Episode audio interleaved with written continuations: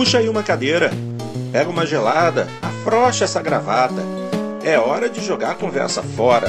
Tá na hora do Boteco do Jogando Papo.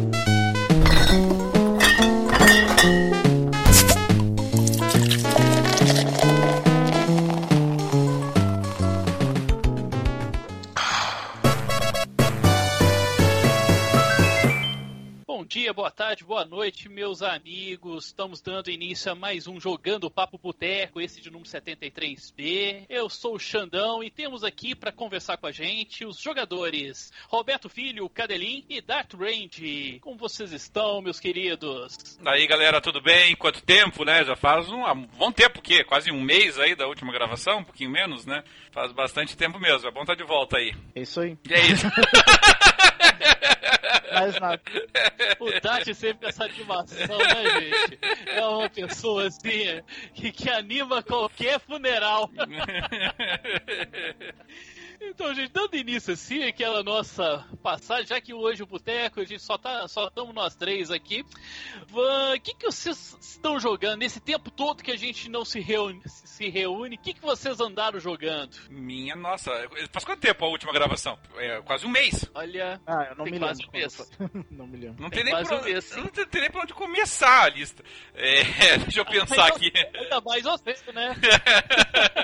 Deixa eu pensar Começa aqui. assim, o que, é do mais recente pro mais antigo. O mais É, recente. foi no comecinho de março que a gente, que É, a do gente mais gravou. recente, que você tá jogando mais recente. Tá. E até onde você lembra quando a gente gravou. Tá. Não, assim, mais recente eu tenho eu tenho revezado entre três jogos, basicamente, todos no PC, embora tenham saído também pro, pros consoles, que é o Sheltered, que é uma simulação de survival, uh, de estratégia em survival, né, que você tem que é, manter um... o- não é um, não é, não é um reduto, né? Você tem que manter meio que o teu abrigo nuclear, assim, né? Depois de um cataclisma e tem que ficar mantendo a família viva ali. É um jogo bem sandbox, né? Ele não tem fim. Você, o teu objetivo é durar o máximo que puder no jogo. Ele saiu para os consoles, eu achei ele interessante. Eu, assim, depois que você, o início dele é mais desafiador. Quando você já meio que estabiliza o teu, a tua base, por assim dizer, é, o jogo fica tão realmente tão instável assim que fica meio que gerenciamento do, da inércia, sabe? Você só mantém basicamente o que você está fazendo, aí o jogo perde um pouquinho da graça. O, o outro que eu tenho jogado é o Far Cry Primal, que eu demorei um pouquinho para pegar, aproveitei uma promoção no Steam e tenho jogado ele. O Xandão já tinha mencionado sobre ele antes. Eu, eu achei o, o, o Far Cry. Eu Joguei ele um pouquinho. É, eu, eu tenho jogado ele bastante, já tô acho que quase 20 horas no, no Primal. Eu, eu, eu, eu gostei dele, eu achei assim. O, o- gráfico dele tá muito bonito, assim, eu achei esteticamente muito bonito. É, penso, não, não cheguei a jogar a versão nos consoles, mas se a qualidade for pelo menos similar, eu acho que é um, é um dos jogos mais bonitos dessa geração. Ah, mas realmente, o Far Cry não tá apresentando nada de novo. É, a sensação que você fica é que você está jogando realmente um DLC é, do Far Cry 4, só que passados 10 mil anos antes. Só, só essa diferença, né? E como eles usam a mesma arquitetura do mapa, isso fica ainda mais escancarado, né? É, é tão escancarado que, assim, você vê, a gente em tese tá jogando, é, tá vivendo, né, em 10 mil anos antes de Cristo, ma- mas já, já tinha estrada. já tem estradas de terra Tinha estrada, Pessoal, pessoal, muito avançado, esses esses homens das cavernas, assim, os caras realmente são fera, assim, já tinham ligado ali os pontos. Mas eu gostei, assim, de forma geral, eu achei ele ele bem feitinho, assim. E eu tenho jogado também o Age of Decadence, que é um é, uma, é um RPG na prática, assim, um RPG é, in- independente, muito difícil, assim, muito cruel, assim, os combates são, eu tô por dizer até virtualmente impossíveis, quase, quando você acaba se envolvendo no jogo, você tem que tentar encontrar outras soluções, mas é legal. E, enfim, eu continuei jogando um pouquinho do Fallout 4, é, joguei muito do XCOM 2, joguei o The Witcher 3, que tinha deixado meio parado, né, eu resolvi continuar lá no DLC dele, que eu não tinha mais jogado. É, no, nos consoles é que eu tenho jogado menos, assim, no o PS4 tá parado faz um bom tempo. E no Xbox One eu tenho jogado bastante aquele... É, oh, fugiu o nome agora. O... Da, da garotinha cega lá, é... Ah, tá, sei. Não sei o que, Eyes lá, me fugiu o nome agora. É, mas é o que eu tenho jogado, assim. Beyond Eyes. Beyond né? Eyes, ora, Não é obrigado. Beyond Eyes. Isso, Beyond Eyes. Que bem médio, assim, sabe? É, eu acho que a ideia era excelente, mas a execução ficou muito pobre, assim, sabe? Na A prática. execução deixou a, deixou a, a desejar. É, porque na prática, assim, ele, ele é mais um daqueles que o pessoal chama de simulador de caminhada, né? Você fica só passeando com a personagem ao redor do mapa. Sim. É, ele tem, assim, um ou outro quebra-cabeça ali pra solucionar, mas são, assim, simplórios, sabe? Não. Não, não, não chega a ser um, um desafio pro jogador, assim, a solução deles. É, eu acho, eu acho assim que faltou um pouquinho de. Eles quiseram fazer uma coisa tão poética no, no negócio que perdeu um pouco do conteúdo, sabe? Mas enfim, é, é jogável, sabe? Uma promoção aí acaba valendo a pena, ou quem quiser esperar um pouquinho mais, logo logo ele aparece gratuito aí na, na Xbox Live Gold ou na PSN Plus. Sim. Quer dizer, Aliás, agora não sei, eu- eu- na verdade eu não sei se o Beyond Ice saiu pro, pra, pra Playstation, pra ser bem sincero. É, eu também não sei, eu não. É, pode ser que não. Não, não, não tenho visto. Mas assim, eu tenho, eu tenho, eu tenho jogado ele Ah. mais no Xbox One. Mas assim, vale a pena, se vocês pegarem uma promoção dele, eu peguei ele numa promoção razoável, legalzinho e tal, pra você brincar um pouquinho, nada demais. E é isso, grosso modo.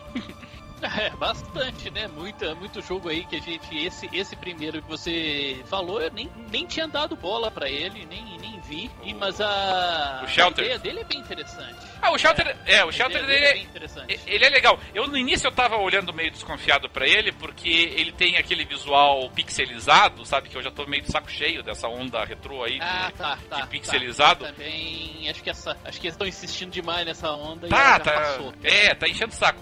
Mas assim, como ele é essencialmente um jogo de estratégia, e assim, em jogos de estratégia eu não sou muito exigente com relação à parte gráfica, assim, é, então eu não, eu não me incomodei, sabe, com, com ele. Só que, como eu falei, realmente, depois de um tempo, quer dizer, depois que você realmente você estabiliza, né, é, o, o TOS é muito fácil, assim, sabe? Você, é, não existe a menor possibilidade de que alguma coisa aconteça essa altura do campeonato no jogo que vai mudar o fato de que os meus, os meus sobreviventes sobreviverão pelo resto da vida, sabe? É, tá muito estável, assim, já a situação dele.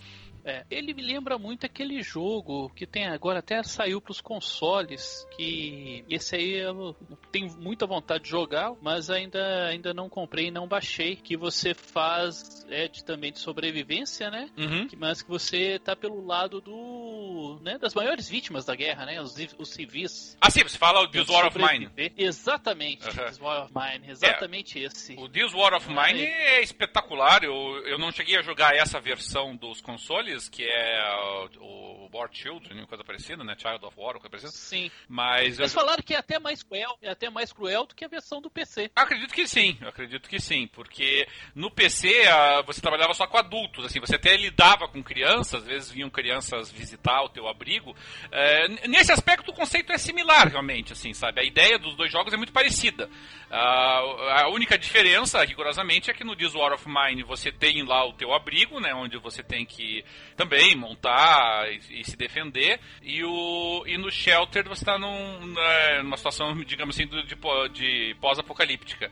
Mas o This War of Mine é, é muito mais jogo do que o Shelter, isso não há dúvida. No This War of Mine você tem, ah, assim, as, a- a- as situações que o jogo te coloca, assim, para você resolver, são terríveis, assim, sabe? Você, por exemplo, eu lembro numa, na versão do PC lá que você tinha uma casa, por exemplo, que não tinha sido atingida pela guerra, por assim dizer, é, moram nessa casa um casal de velhinho, entendeu? A, a casa, ela tá repleta de coisas importantíssimas. Eles têm comida para dar e vender, eles têm muita, é, muitos medicamentos e tudo mais. Então, assim, ele é um, um tesouro realmente, assim, sabe?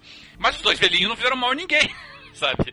Então. Então é uma decisão complicada, assim, né? De repente tá o teu abrigo Sim, lá passando sim. fome e, e tudo isso repercute no jogo. No Shelter, eh, isso não tem, sabe? No Shelter, eh, Não você. existe esses dilemas. Não, não existe. do Shelter. No, no pior cenário possível, assim, no jogo, é, uma pessoa vai pedir pra se unir ao teu, ao teu abrigo, você vai dizer, não dá. Beleza, ele vai embora e fica por isso mesmo, sabe? No, lá no outro não, lá no outro ele dava as consequências, assim, sabe? É, tal pessoa morreu, tal pessoa não sei o que, o lugar que você, que que as outras pessoas lá não conseguiram os recursos, foi invadido depois e tomado por, por, por bandidos, né? Então tem, tem consequências. É, é muito mais jogo. Se, É se, se você tiver os dois à disposição, pegue. profundidade dramática. É, claro, claro. Pegue, pegue o Diswar. É. Uhum. É. Agora só vai eles vão lançar esse ano o board game do Dwarf's Mine. Eu acho que ele tem um potencial muito grande, realmente, pra isso. Porque você É, basicamente tem que ficar gerenciando. O board game, um board game survival, né? É, e é um gênero que funciona bem no, no, no board game, o Survival, né? Tem vários títulos Sim. de Survival. Aliás, o Survival lançaram recentemente o Dead of Winter, que é excelente, né? Com muito, muito dilemas assim presente no jogo, que coloca exatamente isso, com consequências nefastas, ou para um lado ou para o outro, né? Mas então, é... e você, Dati, o que, que você andou jogando esse tempo? Bom, eu terminei o Assassin's Creed Syndicate. Ah, tá. Achei. Pensei que você fosse falar o, o Unity, eu ia te dar um troféu. É, troféu aqui por ter terminado aquilo. Não, mas eu terminei também o Unity. Aí, ó. Que você isso, uma Dati? Eu sou você um tarado, cara. Ah, eu achei legalzinho, não, não é ruim não. Já, já terminei coisa muito pior. Ah, eu, eu joguei também, eu comprei o a primeira parte do Hitman, que, que tá saindo em capítulos, né? Ah, esse eu, tô, esse eu tô bem interessado. Eu adoro essa série do Hitman. É o que, muito que você achou legal. dessa Eu gostei muito, eu gostei muito. Tem, tem o prólogo e a primeira missão do jogo, que é em Paris. E eu achei muito legal. E- e- esse, esse é um dos únicos jogos stealth que eu realmente tento jogar em stealth, assim, que, que eu gosto, assim. Mas o. Porque no final você não tá que nem Rambo, né? É. Mas o. Mas assim, eu, É, eu tava ou lendo. né? Eu tava lendo a crítica da, da comunidade, assim, sobre o jogo, porque eu ia comprar ele também, tava inclusive na minha wishlist. E, e quando eu li a- a- as críticas pro jogo, sabe, sabe aquela brochada geral que você dá, assim, porque.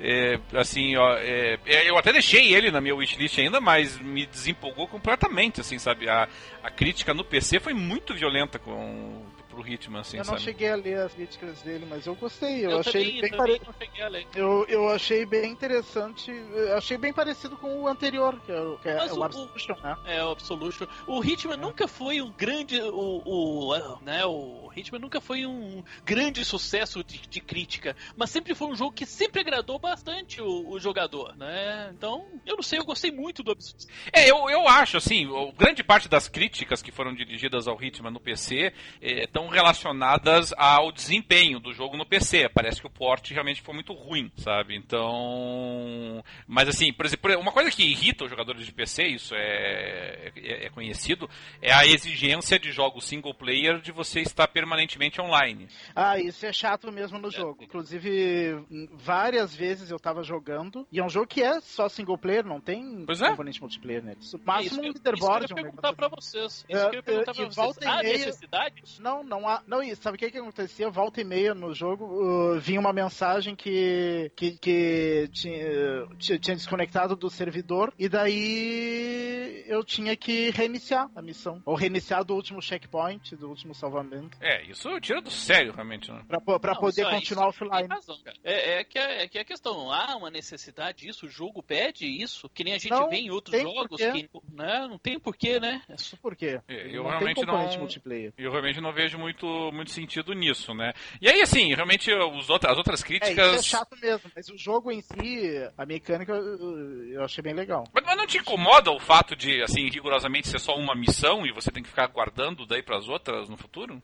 Ah, Quanto incomoda tempo você levou jogando? Pra Ah, fazer as acho que- missões? Deu quanto tempo? As duas missões, acho que foi umas duas horas por aí. Menos que duas horas, uma hora e meia, eu acho. Pra fazer as duas, né? É, pela primeira vez, né? Que tu pode repetir, né? Pra, pra tentar outro, outras É, mas abordagens, ficar né? repetindo a mesma coisa, a mesma coisa o tempo inteiro também. É É, porque que eu tem acho várias formas, tempo. né, de seguir. Tem, tem, ah, sempre tem inúmeras formas de tu conseguir fazer a mesma coisa, né? É, é- é que sabe o que, que me, o que me preocupa, Dart? É o, é seguinte, assim, sabe? É, é, tudo bem, o, o, o preço dele até é bom, assim, não é um preço caro para um jogo que obviamente tem uma hora e meia, duas horas de duração. Só que assim, quando você tem um jogo por é, episódios, como é o caso lá dos jogos da Telltale, de vários Mas é, pelo adventures, que, eu vi, pelo que eu vi, os episódios não vão demorar muito. Parece que em abril já sai o próximo agora. Na mecânica do Adventure, ela é relativamente simples. Você pega o Walking Dead e, você aprende a jogar rapidinho. É, é, mouse que eu digo porque eu estou pensando no computador, né? Mas assim, é, é, apontar, apertar o botão e pronto. E de vez em quando vai ter um outro quick time. Agora, no caso do, do Hitman, ele é um jogo que ele já exige que você domine um pouco mais a mecânica dele, principalmente se você quer liberar conquistas e, e fazer muitos pontos nas fases e tudo mais. É, na prática, você tem que reaprender a jogar ele cada vez que sair um episódio, porque três, quatro meses. Bom, se bem que no teu caso aí está dizendo aí um mês de diferença, mas dois, três meses que você fica sem jogar o jogo, você tem que reaprender a mecânica inteira dele. É, não sei, eu, eu, eu, preferiria que ele tivesse lançado o produto completo. Não é um estilo de jogo, é, porque eu, sei lá, que me, me, me apetece a ideia de capítulos, assim, sabe? Eu vou esperar terminar tudo. é, parece que termina tudo, acho que em setembro, né? É, eu geralmente eu não gosto dessa fórmula de, de episódio, porque eu acho que é estender é, eu... artificialmente a vida útil de um jogo. Não sei, eu acho que você. Eu prefiro, eu prefiro realmente que saia ele inteiro, mas se sai assim, é. eu também não me importo, porque daí pelo menos uh, já já vou aproveitando aos pouquinhos. É, eu, se, porque eu sei que já tem pelo menos uma parte dele, eu quero jogar. se é um jogo que eu quero, né? Então eu não vou aguentar esperar uh, sair tudo, sendo que eu já posso jogar uma parte, pelo menos. Eu, eu tenho esse efeito, se é um jogo que eu quero muito. Ah, eu, eu, eu realmente eu não gosto desta novelização, né? Do, de videogame, cara. Eu gosto de, de ter, o, ter o jogo e fazer ele no meu ritmo, né? Não, não quero que a empresa imponha um ritmo para mim de ah, não, agora você jogou, ou, ou então você fica fazendo a mesma missão trocentas vezes para depois eu disponibilizar a outra missão. Não sei, eu não gosto, não gosto dessa fórmula. Não acho que essa fórmula seria, seria legal, não. A única coisa que eu achei legal é que em vez de pagar 200, 200 reais na bucha, não sei se é não sei se ele é 200 ou 250 esse jogo, não me lembro. Uh, daí eu vou pagando aos pouquinhos, né? É, e no final você acaba pagando mais que tivesse Eu acredito que, acredito que não, acho que é o mesmo preço. Acho que é mesmo preço no final. Uh, mas além do, do Hitman, um jogo. Sabe que jogo que eu joguei um pouco, bastantinho até? Eu vi que apareceu na retrocompatibilidade o Carcassonne. Daí resolvi jogar o Carcassonne. Carcassonne, é? Carcassonne do 360 joguei um pouco. E como e... é que ele tá no console? Eu não. Eu não, eu não, não curto jogar board game em console. Como é que ele tá? Tu não chegou a jogar no 360 Não, época? não cheguei a na, jogar. Na época ele foi um jogo que eles deram de graça uma época, porque a live caiu. Uma... Isso, é, eu tinha uh, ele. A minha esposa. A minha esposa era fera no jogo. É. Eu, eu, jogo, é, jogo é sensacional. Não, eu acho que ele não, funciona ele ficou, muito bem no, no console, porque. Ele ficou muito legal no console, é, o porte dele pro console. Porque ele, ele, resolve a coisa mais chata do Carcassonne, que é você ter que ficar contando a pontuação depois. Ah, Terminou é o jogo, ele já te entrega a pontuação inteira. Então resolvido. Não fica ali. Isso, mas isso, aqui isso. tem uma, um, uma casa perto de uma fazenda, circundada por um rio, então. É. Tem, uns, tem uns jogos de tabuleiro que realmente você fazer contagem de pontos é terrível. É, é. Quem jogou Seven Wonders sabe que aquilo ali, nossa, é para matemático fa fazer. Cuja versão para é. computador é razoável também. É. E outro jogo que fica de tabuleiro que fica, ficou bem legal, que eu joguei no 360 também na época, que ele ainda não tá na retrocompatibilidade, é o Katana. Catan. É o Catan, né? Catan, é. Catan é sensacional, é muito bom mesmo. É. Ele é o responsável por essa onda dos, dos board games modernos. E, mas aí, além do Carcassonne, eu joguei, acabei me rendendo e comprei o The Division. tá comprei, aliás, aliás, comprei junto The Division e a pré-venda do Quantum Break. Os dois numa tacada só. Cara, Quantum Break não conseguiu me vender ainda a ideia dele, cara. Ah, eu me vendeu bastante. É mesmo? Eu, eu não eu, sei. Eu já vi alguns gameplays, achei muito legal. É, não me convenci. Eu não sei se, se é Sei lá, sei lá, ainda não convenci a respeito desse Quantum Break. Vou, quero ver ele um pouquinho mais pra frente, como que. Já tem alguns gameplays dele, né, por aí. É, né? Vou dar uma procurada. Mas eu também, eu também, é, eu também comecei a jogar o The Division também, né? Apesar de ser o Destiny, né? A, mecânica, né? A jogabilidade é igualzinha, é a mesma coisa, né? Eu adorei o The Division. É, eu, eu também, talvez, talvez porque a, a temática agrade mais, mas mas uh, o pessoal que jogou o Destiny joga ele dizem que o loot dele é bem melhor que o do Destiny. É um loot mais. É, tem essa uh, questão. É, é, é aquela jogada de você fazer as missões, você mais alguns companheiros, né? Você vê que ele, ele foi todo pensado é, e feito para que você jogue é, com mais três pessoas. É, que é a questão de você renovando as missões, né? Refazendo as missões o tempo inteiro, renovando é, buscar muito loot no, né, muito loot no, no cenário, cada vez melhorando mais suas armas, suas roupas, né, suas vestimentas, tudo. É a mesma coisa que o Destiny te entrega. Mas Destiny não me agradou e eu adorei. Sabe qual, é a, sabe qual é a impressão que eu tenho? Eu acho que a, uh, a impressão que eu tenho é que tem mais variedade de cenário no The Division do que no Destiny. Apesar The de no The né? Division ser tudo uma cidade só e o Destiny é, ser tudo vários planetas. Manhattan ali, né? É, é, Manhattan ali, não é? É, Manhattan. Mas é que tu é. tem partes internas, externas, tem as várias Sim. regiões da cidade diferentes. O mapa, pelo que eu vi, até... eu ainda tô bem no comecinho, assim. Eu nem li... recém liberei as três alas principais lá da, da base. Ah, tá. E... Tá bem no começo, tá bem? Eu já é. tô mais pra frente. Eu já tô, acho que nível 18, 18 ou 19. É, eu tô acho que no 7 por aí. Ah, tá. O, aqui em casa o Alec já tá no 30, né? E só vive agora na, na, so, na zona cega. Ah. Pegando os loot cada vez piores, enfrentando, né? Então é, é, eu, eu gostei, eu achei bem interessante. Eu acho que o The Division ele te apresenta é, uma narrativa melhor e mais ah, bem é. explicada do que eu o Dash. Também achei. Também achei. Né? Você ali, você vê, você vê a razão de você estar ali, né? E, e outra, você é só mais um soldado naquele, naquele universo. Você não é o soldado, né? Você é mais um soldado. É um jogo que tem uma, é, uma ele é difícil, tá? No começo ele tranquilo. No começo ele te leva você pela mão, mas quando você vai evoluindo, você vai pegando uns adversários casca grossa que uns sniper que te acerta não sei da onde, cara, que, que realmente você passa a ter medo de ficar é, perambulando, fazendo as missões e fazer missão sozinha. Então é um jogo que que realmente me surpreendi, valeu a compra. Eu até vou dar uma chance, mais uma chance pro Destiny depois de jogar o The Division. Que eu quero ver se, se eu mantenha essa minha mesma. Porque não sei se quando eu comecei a jogar o Destiny, é, eu não estava sabendo, não estava preparado, ou eu não curtia esse tipo de jogabilidade que eu passei a curtir no The Division, e por isso não, não, não gostei tanto do jogo. E agora posso até ter uma outra, é, uma outra impressão eu vou, vou, voltar a jogar o Dash assim que eu cansar do The Division. Agora, eu também joguei é, o Metal Gear Solid 5, né? Eu baixei ele também pro PS4, comprei, teve uma promoção, uma promoção muito boa, acho que saiu por menos 100 reais, salvo uhum. engano. E, cara, curti também, viu? O jogo tá muito legal, muito bom mesmo.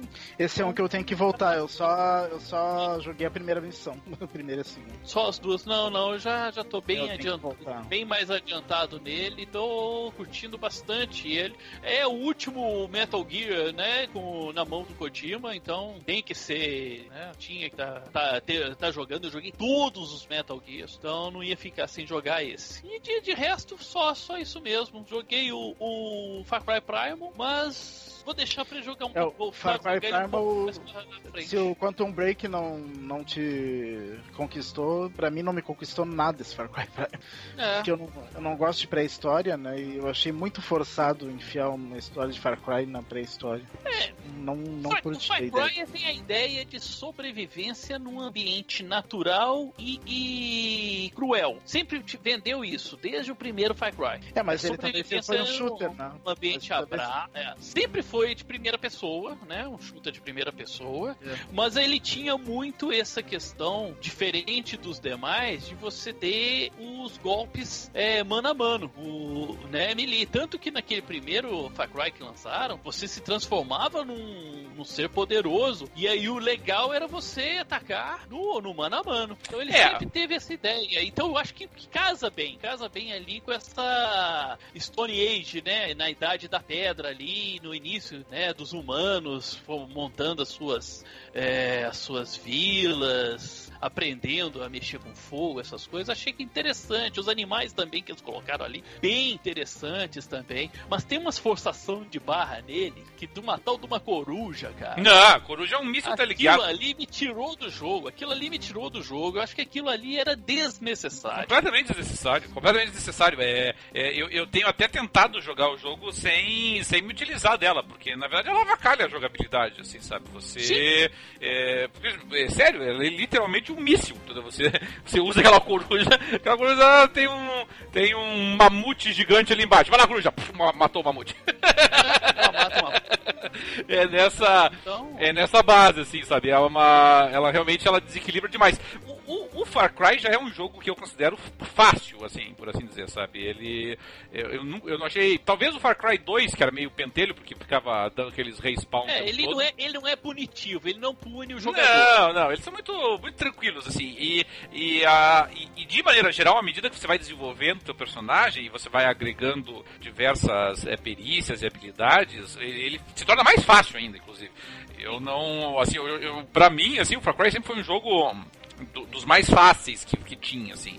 É, nunca foi desafiador para mim. E, o, e, e, realmente, e esse atual tá, tá muito fácil, assim, sabe? O, o Far Cry Primal, tudo bem, eu tenho 20 horas, tem, acho que tem jogo para rolar ainda, acho não, tenho certeza que tem, mas assim, já dá, já dá pra ver assim que não, não ele, o, o, computador não vai conseguir me, o jogo não tem muitos desafios a lançar contra mim, assim, sabe? É, tem que aumentar o nível de dificuldade, porque no, no, na, na, no normal, no padrão, realmente ele é muito simples. Então, e aí ele coloca essas coisas que desequilibram a partida, né? Te colocando mais poderes ainda, realmente fica um pouquinho fácil demais, assim. É, mas, mas é, ainda assim é interessante, né? É um jogo assim que em tese não tem concorrentes atualmente, né? Não tem, não tem um jogo é, de combate corpo a corpo e ele é essencialmente corpo a corpo, né? Embora você tenha arco e flecha, tenha é, lanças que você pode usar à distância, mas mas não tem nada assim que concorra com ele com essa proposta atualmente. Daqui a pouco vão surgir vários, mas por enquanto não.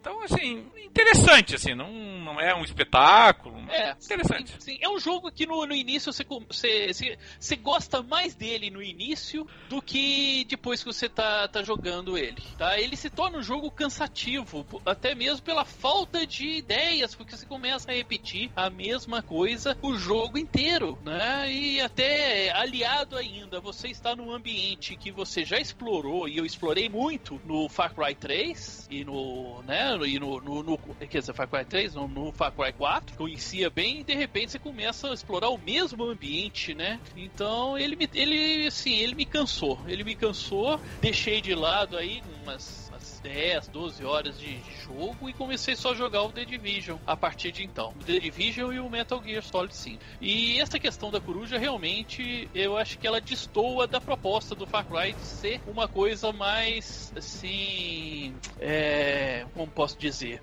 Uma coisa mais bruta, uma coisa mais. É, mais primal mesmo, né? Uma coisa de início mesmo da civilização, de, de sobre, da sobrevivência do, do ser humano naquele ambiente. De repente ele consegue usar um míssil. Aí não, realmente acho que aí eles perderam a mão, eles erraram a mão nisso aí. É. Mas essa aí foi então, acho que, que, que a gente jogou, né? Nesse período. Acho que todos esses jogos, eles são assim, jogos que acima da média, né? A gente no último, nosso último jogando o papo, a gente disse, né, que com por a nossa falta, do, falta de tempo e também por ser um hobby caro e a gente ter outros hobbies também, ultimamente a gente só tá indo na, só tem ido na boa, né? Ou o jogo tá gratuito, a gente com, pega, ou então a gente tá escolhendo muito pra, pra, pra comprar, pra pegar. Tanto que até hoje eu não peguei o Fallout 4. É uma das franquias que eu mais curto. Uhum, é, ele é bom, mas, ele é bom. Mas é, mas ainda não, não não peguei, não peguei ele, mas vou, vou pegar com certeza um pouquinho mais para frente. É, eu não tem aqui no, no horizonte ainda de lançamentos nada que, que faça, ah, eu tenho que comprar, eu vou comprar e... É, eu, eu até compro bastante jogos, mas é, eu aposto muito sempre em jogos independentes, em jogos que saem só para PC, né, de pequenos estúdios, é, como esses que eu mencionei, né, o Age of Decadence ou outros que saíram para consoles, mas são pequenos também, como Sheltered. É, mas, mas também porque esses jogos são mais acessíveis. Cadelin, chegou a jogar o Firewatch? Que esse me interessou bastante. O Firewatch ele tá na minha, na minha, na minha wishlist, mas eu tô esperando uma promoçãozinha pra pegar ele. Mas vou pegar. É que eu quase, eu quase comprei ele pro PS4. É, na verdade mas não. eu achei ele meio caro no PS, na PSN americana. Uhum. E eu não achei na PSN nacional pra ver o preço nacional. É, e no, no PC ele até não tá caro, sabe? No PC o Firewatch ele tá saindo a 37 reais. É, então tá até bem acessível. E, mas assim, como eu tava com muitos jogos já, eu, eu tenho só. Eu, quando eu tô com muito jogo, o que, que eu fico? Eu fico de olho nas promoções, né? Quando pega entra promoção, eu até compro. Caso contrário, eu espero um pouquinho mais, porque aumentar não vai. então, então eu espero. Mas o Firewatch, o Firewatch parece interessante, né?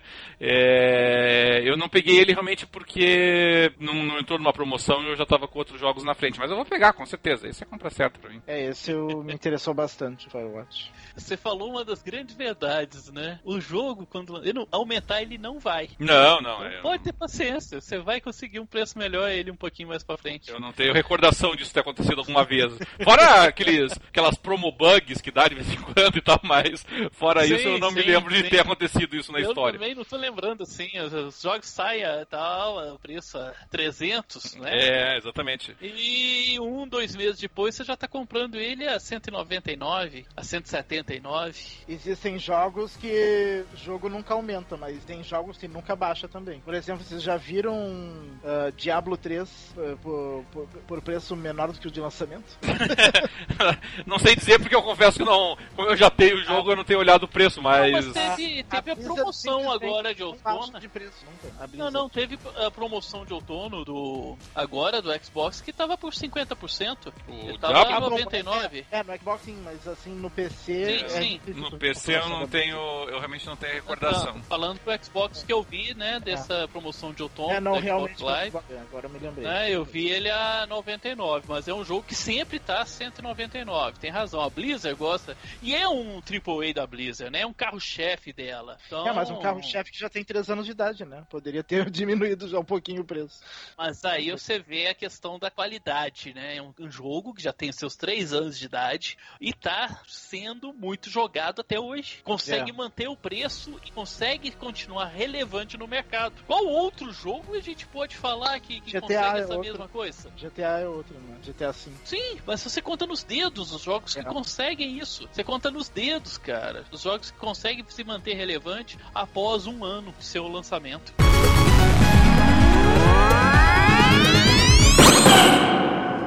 Bem, vamos dando continuidade aqui, né? A gente recebeu, desde o nosso último Jogando o Papo, a gente recebeu dois e-mails. Um do nosso amigo Exor Zero, né? Um grande abraço para ele, sempre. Não, na verdade a gente recebeu presente. inúmeros e-mails e teve que selecionar só dois. Só dois. Era. Essa era spam do Enlarge Your Pênis, né? Não sei como se descobriu que eu, que eu tenho pênis pequeno, porra. Então, tanto de mandar.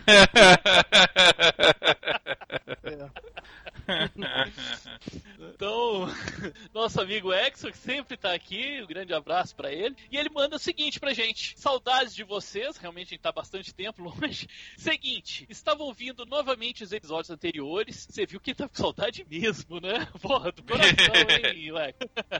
estava ouvindo novamente os episódios anteriores, entre eles o primeiro que eu vi de vocês, o de número 38, que fala de PC versus consoles. Onde o Hugo, juntamente com o DW, falam que é das configurações de computador compatível com os consoles. Pergunto para o Hugo, ainda tem a mesma máquina? Teve algum upgrade? Infelizmente o Hugo hoje não pôde participar aqui com a gente, mas vamos deixar essa pergunta para ele. Mas a gente já, ele mas a gente já abordou isso, né, Xandão? É, há pouco tempo atrás já teve uma pergunta semelhante e ele disse que ainda era mesmo. E, ele, é. eu não me lembro dele ter comentado de ter, de ter feito algum upgrade. Eu acredito que ainda não, seja mesmo. Quando ele respondeu essa, essa mesma pergunta, ele falou que manteve a mesma máquina. Isso. Tá com a mesma configuração e atendendo plenamente ele até hoje. É, então, é e ele não comentou com a gente de, de novo upgrade, então provavelmente ele tá com a mesma máquina ainda. E ter, ter certeza que ele teria comentado com a gente se ele fizesse qualquer alteração. E, e para o Cadelin, que é viciado em PCs, imagina, ele pergunta: Cadelin, você vai mudar para o Skylade da Intel? Primeiro, o que, que é isso? Skylake. Skylake. O... Skylake. Isso, Skylake. Skylake é basicamente a sexta geração do, do Intel Core, que é, ele vai sair, é, o, é a microarquitetura do, do processador, porque a gente conhece, claro, o, os leigos de maneira geral, o que a gente conhece? A gente conhece que o i3, conhece o i5 e conhece o i7. Só que cada um desses processadores, na verdade, eles têm várias gerações do, do, do chips que eles Aliás, usam. eu sinto, eu sinto uma saudade da época que a cada geração Mudava o mudava o nome. Agora, faz 10 anos que é i3, 5 e 7 tu nunca sabe. Tu, tu sempre acha que tá, que tá. Que é a mesma coisa. O i7, o i7 é bom, é, é, mas às vezes o i7 pode ser pior que um i3, dependendo da geração. É, Dependendo da distração. É, o. ele- eles têm seis gerações, né? A, Skylake vai ser a sexta. Ele começou com a Nehalem, depois veio a Sandbridge, depois a Ivy Bridge, aí a, a Haswell, que é a quarta, a Broadwell, que é a quinta. A Broadwell foi bem rapidinho, ela não. é, essa quinta geração, assim, ela teve poucos processadores para ela, e aí eles estão lançando agora a Skylake, que é a sexta geração. É, para você que vai comprar um processador, é muito simples. Você vai olhar i3, i5, i7, ele vai sempre vir com uma numeração do lado. Por exemplo, 6700, que seria a sexta geração, 4700, que seria a quarta geração. O primeiro número é sempre a indicação da, da geração correspondente. Da geração. Isso, e, e é claro, não sabia disso. é, e eles, e eles, e cada geração é, modifica diversos componentes, né? Então você tem, é, por exemplo, alterações em como funciona a, o override da, da memória DDR, você tem diferenciações com relação às, é, ao processador gráfico, ao GPU integrado, né? Como é que vai ser a, a divisão da, de- da- das linhas, por assim dizer, é, como é que vai ser a divisão do, como é que vai ser a questão do, do basic clock, se vai ser é, destravado, se não vai ser, por exemplo, para você saber se um clock é destravado ou não, tem um casinho no final. Então, por exemplo, uh, i74700K significa que você pode fazer overclock. Se não tiver o K, não pode. Então, é, vai havendo essas alterações e, e cada um deles, evidentemente, altera alguns aspectos do, do chip. E, e existem alterações significativas. Se você pegar, por exemplo, ah, o Haswell, que é o que eu tenho para o Ivy Bridge, né, você tem diferença de performance tanto na, é, no, no single thread quanto no multithread, você tem diferença de performance sequencial, enfim, tá? vamos, vamos supor assim, para ficar mais fácil, o Haswell é de 3 a 5% mais eficaz do que, mais eficiente que o Ivy Bridge que antecedeu ele. Dito isso, com relação, com relação à pergunta do colega, eu não pretendo aderir ao Skylake tão cedo porque, uh, por várias razões. Na verdade, eu uso atualmente um i7 4790K, que é o último da geração 4, que usava a arquitetura Haswell, é, que eu acho eh, espetacular essa, essa geração aí, que foi a geração 4. Não, não me interessei pela quinta geração. E a Skylake, o problema, a- a- o Skylake ele realmente é muito bom, assim, a promessa de melhoria de desempenho dele é extraordinária. Só que o problema é que o Skylake modifica também o, o socket que você usa. Então você tem que mudar toda a placa-mãe, porque... Ah. Pois é, esse, esse que, é o, que é o problema dele, né? Então não adianta você só comprar ele, você acaba tendo que comprar ele e você tem que mudar o teu socket, porque ele usa socket é, 1151, e a, enquanto os anteriores usavam 1150, por exemplo, e, e aí realmente não você vai ter que ter uma placa-mãe é, nova para adaptar ele. Como, eu não, como também a minha placa-mãe é muito nova, né, que eu tenho a, a Maximus Ranger, que eu comprei há pouco tempo atrás, então para mim o custo-benefício de trocar não, não compensa realmente. Mas assim, para pessoal aí que de repente está com uma máquina muito antiga, né, usando de repente aí um i5 ou um i7 da segunda geração, por exemplo, né, aí tudo bem, aí quando for trocar, dê uma checada no, no Skylake. Cadelinha e quem tá usando um i3 de segunda geração, que eu fui ver o meu agora. É, é um i3, 2, alguma coisa.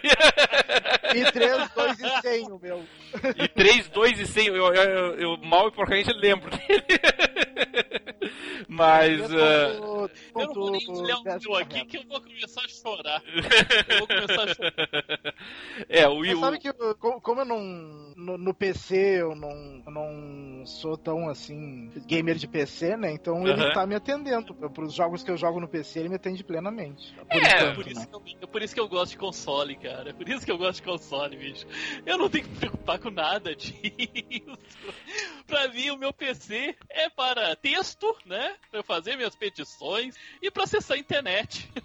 É, é que assim, realmente a, a, a diferença que você tem à medida que o, que o tempo vai passando em cada um deles é muito grande, assim, né? Você vê, o, o Dart usa um i3 é, Core 2, né? Que é o. o qual, qual é o número que você usa aí? O teu? É o 2? 2 e 100, 2 e 100. Pois é, 2 e 100. 3.1 GHz. 2 e 100, eu, eu acho. Agora não vou lembrar porque faz tempo. Eu acho que é o Conroe ainda, que é. Que é. Que, é, que, é com, que só tem. Do, é, que é dois cores, né? Que ele tem. Uh, e puxa vida, ele é antigo, é de dois, faz, tem 10 anos já esse, esse processador, pelo menos.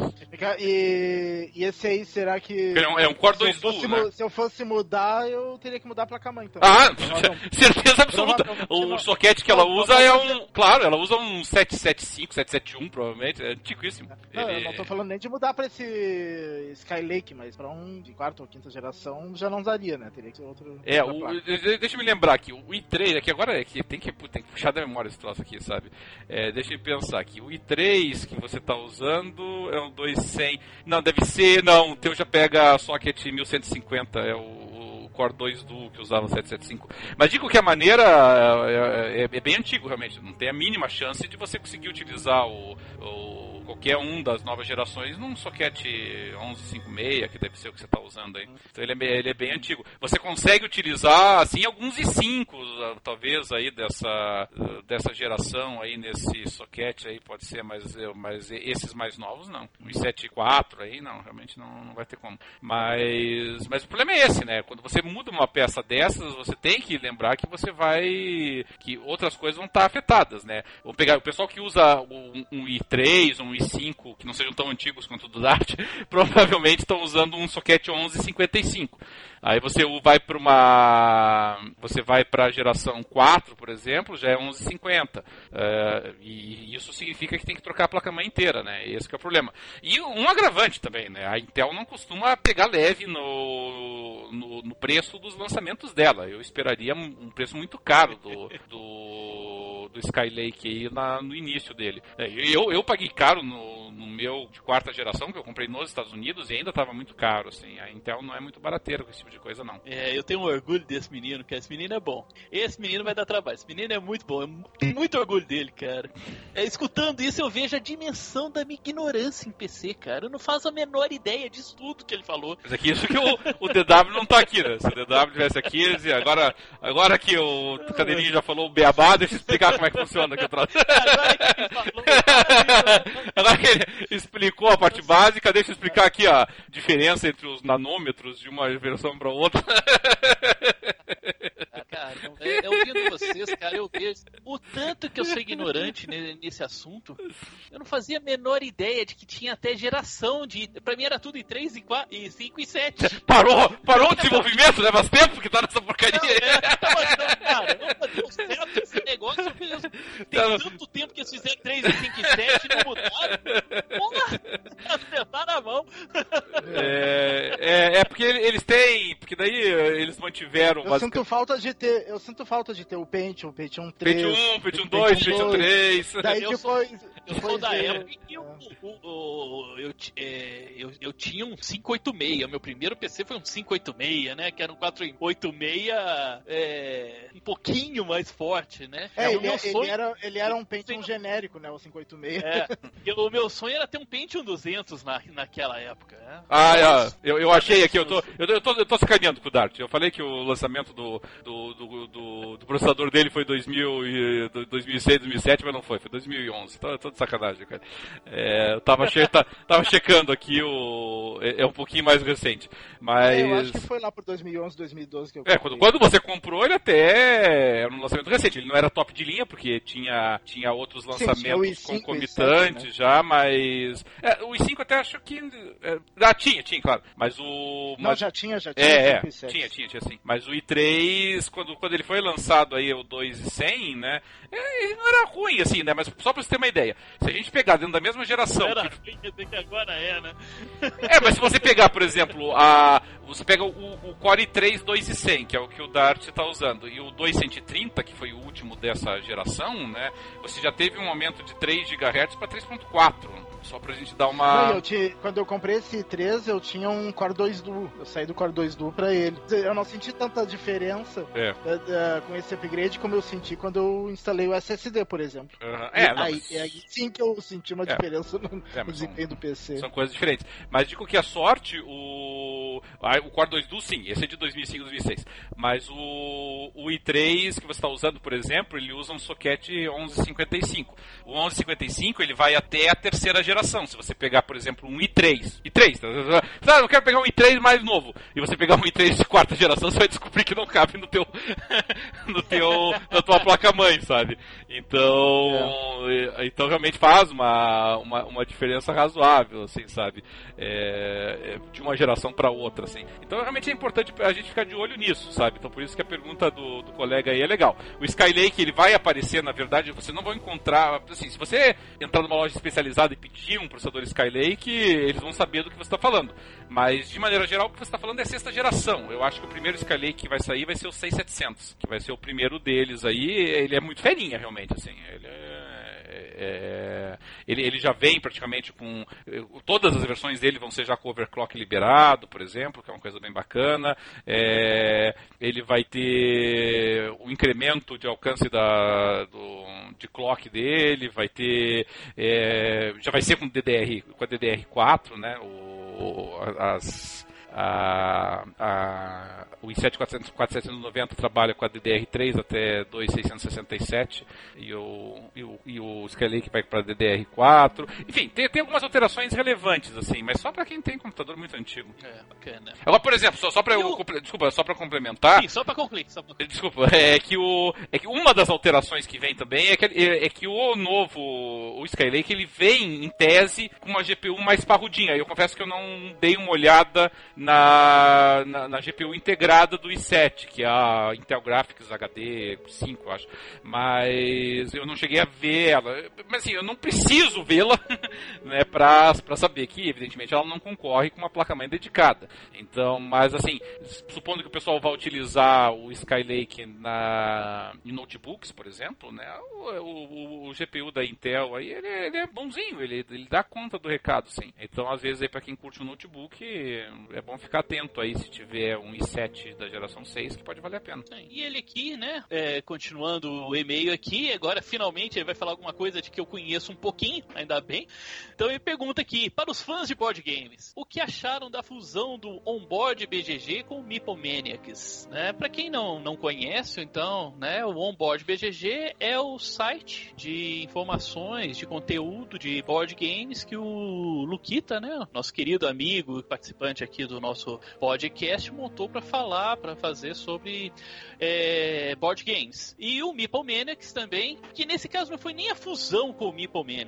O Luquita se fundiu, né? Montou o Meeple junto com o Jack Explicador. Bem, são as, hoje é, as duas maiores autoridades, assim, em conteúdo de board game no Brasil, sem dúvida nenhuma, tá? São os mais conhecidos, são os que têm as opiniões mais respeitadas, e eu acho isso sensacional, porque tá dando uma dimensão de, de profissionalização ao, ao mercado que é necessário ter. A gente tem muita gente fazendo conteúdo para board games, mas no nível de profissionalização que nem eles conseguiram, que nem eles conseguiram é, chegar, tem muito pouca gente. Não, tá? e as Isso é empresas estão importante. mandando jogos e os manuais para eles revisarem as traduções, né? Do ponto de vista do Sim, jogador. sim. Ou seja, Porque às vezes traduziam uma- sem levar em conta os jogadores, né? Ah, Traduziam só- completamente. Aliás, traduziam sem saber sequer jogar o jogo. O cara fazia a tradução e não fazia a menor ideia de como se jogava o jogo. Então tinha muito jogo que você via na tradução e não batia. Na hora que você colocava na mesa pra jogar, você fala, isso aqui não tá fazendo sentido. É, e o manual não fazia sentido.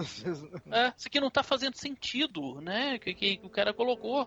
Então é importante a profissionalização, é extremamente importante. Hoje a gente tem o Meeple Tem muita gente que tá jogando pedra, tá? Achando, ah, vão monopolizar o mercado, né? Não vai dar mais espaço para ninguém. E eu acho que essas pessoas estão muito errados quanto a isso. Porque é o seguinte, é, tá mostrando um caminho de que o mercado é carente desse tipo de gente falando de forma séria, é, de- com conteúdo, com estudo, né? Mostrando que sabe do que tá falando eh, nesse mercado de board games. É um mercado extremamente recente, principalmente aqui no Brasil. A gente tem ele aqui, o que? De. Ah, board game é uma coisa muito antiga, tinha até desde a antiguidade, desde o tempo lá do Far Cry Primal. Mas do jeito que está aqui hoje no Brasil, tem há dois anos, cara. Que, tem, que deu um boom e tá assim, lançamento o tempo inteiro de jogos consagrados é, no mundo, tá? Uma nova forma de jogar, de board game, de interação. Então é, é uma grande febre. E para que isso deixe de ser um nicho extremamente reduzido de, de pessoas, é necessário que tenha, assim, é, gente com conteúdo, cabeça inteligente e pensante por trás disso, tá? Então é bom que isso mostra pro, não só pro mercado que tem jogador inteligente, que não vai ficar também recebendo qualquer bobagem que eles vão lançar, e também mostrar para os consumidores que você tem um conteúdo assim cultural, intelectual, jogos assim que tem muito a agregar. Então é necessário, eu bato palma, muita palmas para isso, muito, é uma iniciativa muito legal deles. E, e abre também caminho para outros, cara, porque não, não, aparece mais gente fazendo conteúdo. É preciso, não, não, ter só um canal de conteúdo é ruim. Tem que ter muito mais gente estudando, é, jogando, é, se dedicando a isso. Vai é, aparecer mais gente é, criando jogos. É, o mercado só tem a, a, crescer com essa profissionalização. O, o Exo ele conclui aqui que achou que foi muito bom para fortalecer o mercado de board no Brasil, que é exatamente isso que, que a gente discutiu aqui agora, né? Discutir não, né? Eu fiquei no monólogo aqui. Bom, mas eu não, não consigo te ajudar nesse, nesse tema aí. Eu, eu só. Eu, eu, só quero. Só pra não perder o fio da meada aqui, Xandão, e retornando ainda ao item anterior, tá? Porque eu resolvi fazer uma pesquisa rápida. Eu tenho até uma boa notícia, acredito eu, porque eu tava vendo aqui o, os preços previstos de lançamento nos Estados Unidos, e a ideia do pessoal é que o i5 Skylake, na versão é, 6600, que é do i5, ele sai a 240 dólares. É um preço muito bom, na minha opinião. É, a do i7 está um pouquinho mais salgada. A do i7, que é o 6700, está saindo 350 dólares. É um preço bastante salgado, assim.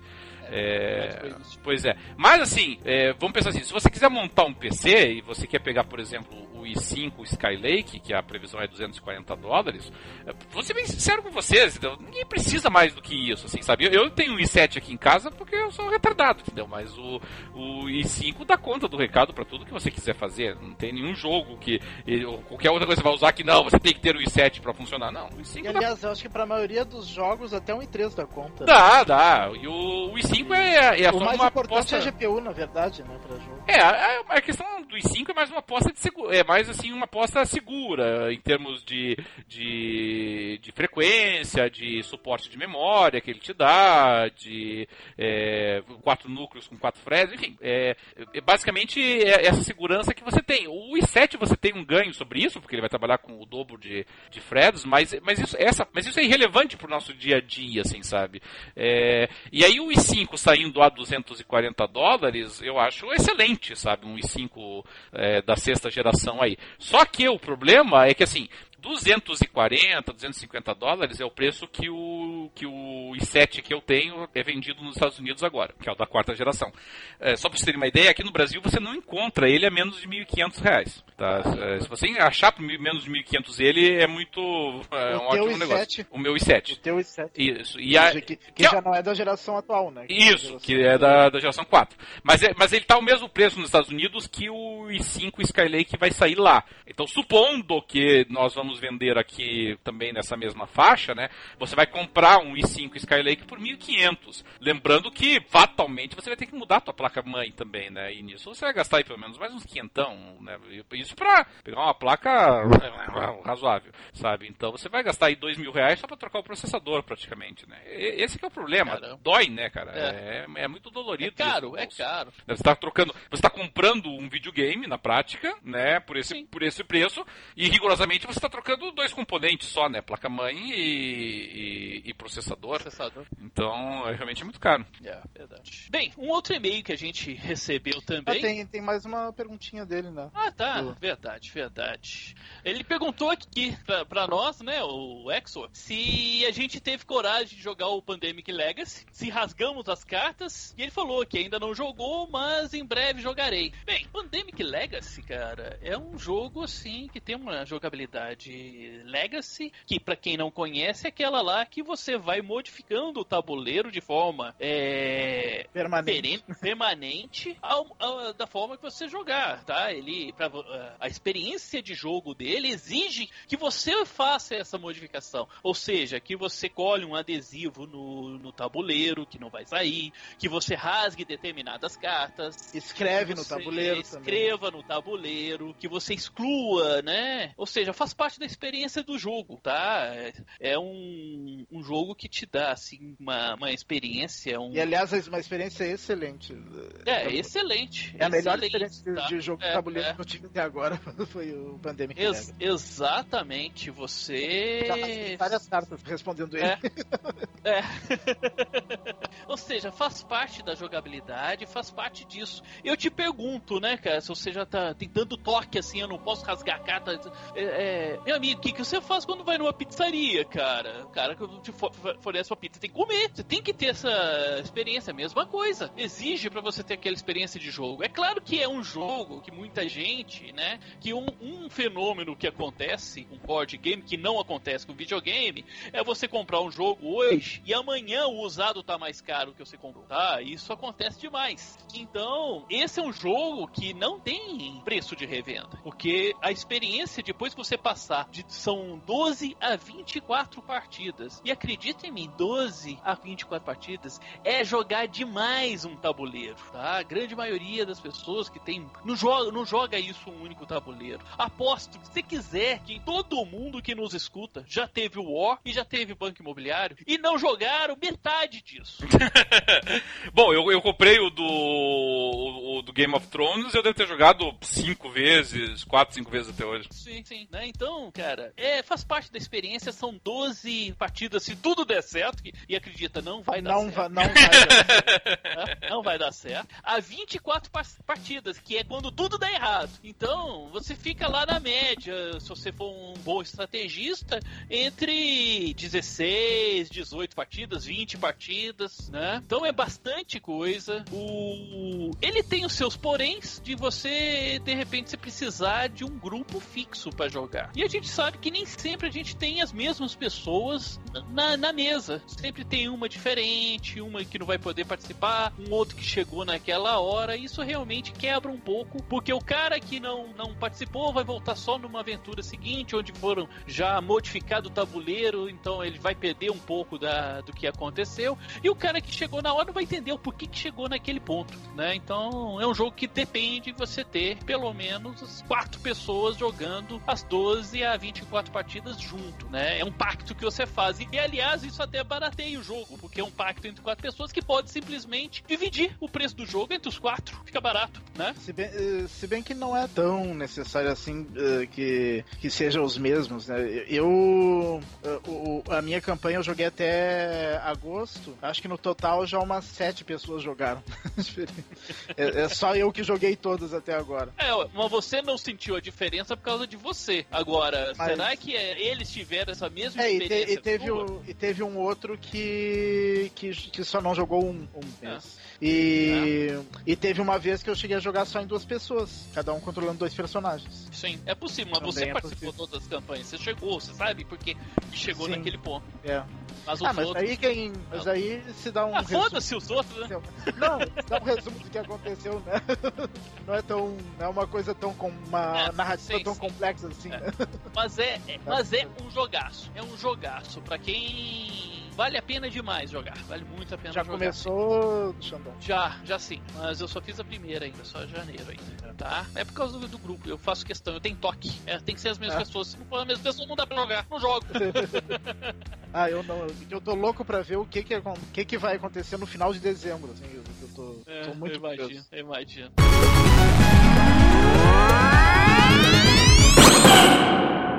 Então, voltando aqui, o nosso próximo e-mail é do Cleverson Ivo. Ivo nossa, Cleverson Iso, né? E ele, assim, no, escreve o seguinte: Olá, amigos do Jogando Papo, meu nome é Cleverson e sou caixista. Ele já se autodenomina caixista, né? E ouvinte de longa data, apesar que este é o meu primeiro e-mail. Resolvi escrever ao ouvir o Cast 72B quando falavam do Quantum Break também para o PC. Gostaria de deixar minha rápida experiência com a situação. Ainda sou jogador do Xbox 360 e venho fortalecendo a ideia de adquirir um, X, um Xbox One. Afinal, gostaria de manter o score, os amigos, o ambiente de jogatina e consumo de serviços e conteúdos que já estou acostumado.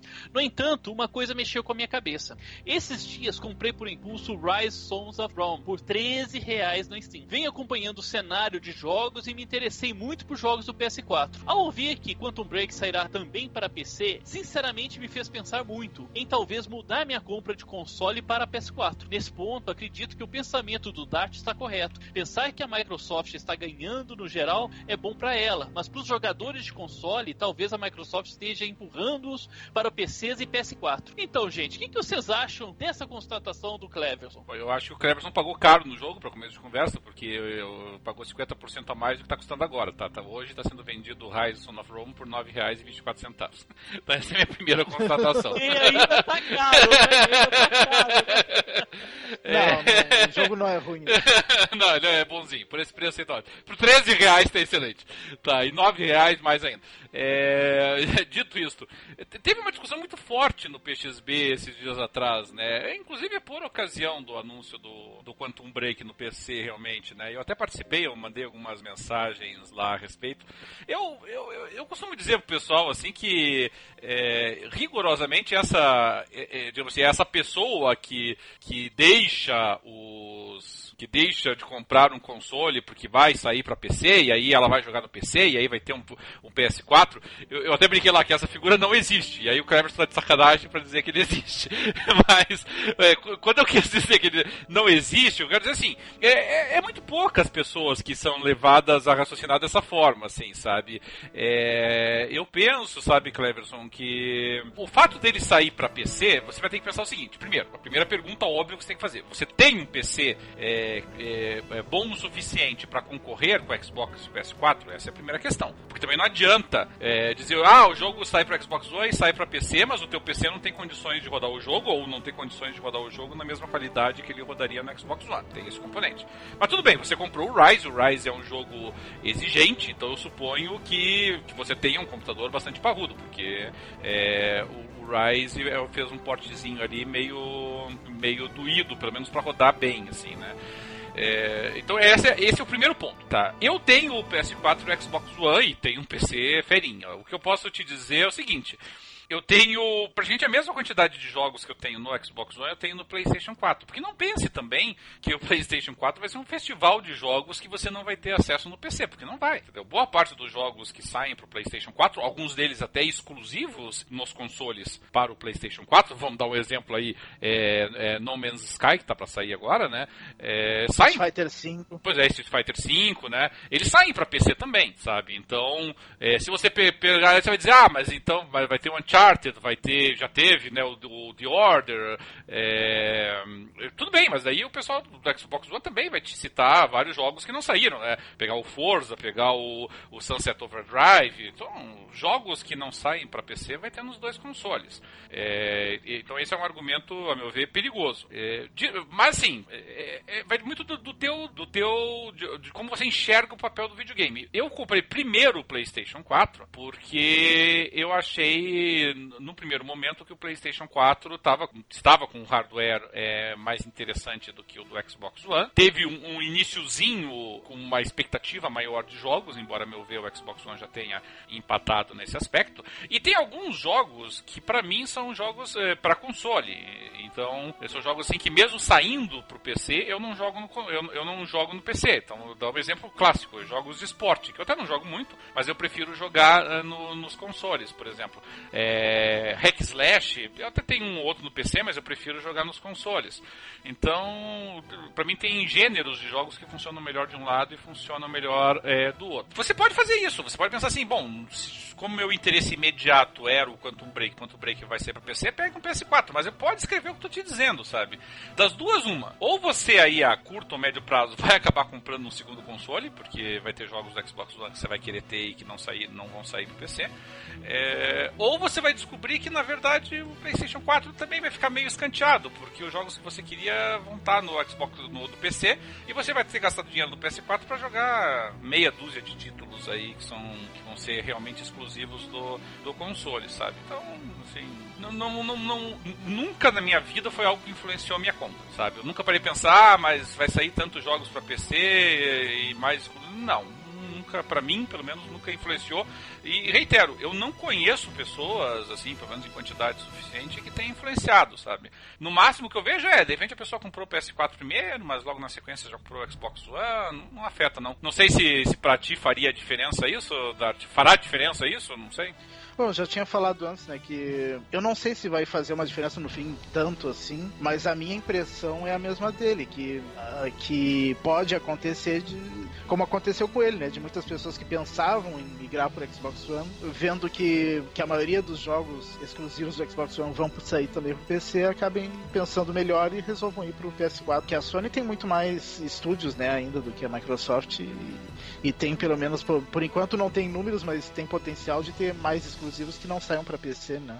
E também o, o Xbox tem, tem, Eu não sei se já foi confirmado ou se é um rumor muito forte que os próximos Forza. Não, acho que já foi confirmado. Os próximos Forza todos vão sair para PC, né?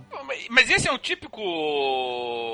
É, é a típica situação, assim, sabe? Porque é, do, o Forza, por exemplo, que é um jogo bastante de nicho, por exemplo, é, é, é a típica situação assim que o, a base dele já está instalada no console. Então o efeito é muito pequeno. É por isso que a Microsoft não está preocupada. E, e, eu sei que dói ouvir isso, sabe, Cleverson, mas pessoas como você, como eu, que temos é, computadores mais avançados e, e, ainda assim resolvemos comprar consoles, nós respondemos por uma. É, é nós somos a minoria da minoria no mercado, assim, sabe? Não, não, não temos é, é, é relevância. por esse lado eu acho que, que, é verdade, porque muito pouca gente. Claro, claro. Realmente nós... tem PC aqui. Nós não temos relevância. Os que tem, geralmente são só PC gamers, né? Claro, claro, exatamente. Entendeu? Então, ou a pessoa não tem um PC à altura e prefere jogar no videogame, ou ela tem um PC à altura e volta e meia não compra o videogame. E, então, você tem que ser. Tem que ser a união de muitas coisas. Entendeu? Você tem que ser um, um, um, Você tem que ser um PC gamer, né? Para começo de conversa, porque para ter um computador é, de grande porte. Você, obviamente, tem que ter um patamar é, é, de renda diferenciado, porque você vai ter duas plataformas de jogos, pelo menos, onde você vai vai gastar dinheiro, então não há dúvida de que a gente está falando aqui de um, um, grupo de pessoas pequeno. É, você tem que ser hardcore o suficiente ainda por cima para querer ter vários jogos no PC é, e tem vários muita jogos... gente que tem dinheiro, mas não tem interesse em ter Claro, lógico, não, não tem nem, nem console, né? Não tem nem videogame. Então, você vê assim, a, gente vai é, vai e, e aí e, somado a tudo isso, você ainda tem que ter interesse naqueles poucos jogos, porque em termos percentuais eles são muito poucos, né? É, que saem exclusivos para um ou outro console, sabe? Porque a gente não tá falando de uma. de centenas de jogos, a gente tá falando de algumas dezenas de jogos que saem, pelo menos jogos AAA aí, que vão chamar a atenção até o final da geração. Então, é realmente é um mercado, assim, a quantidade de pessoas que, que são afetadas por esse tipo de decisão é, é, é desprezível do ponto de vista da, da Microsoft mesmo, assim, sabe?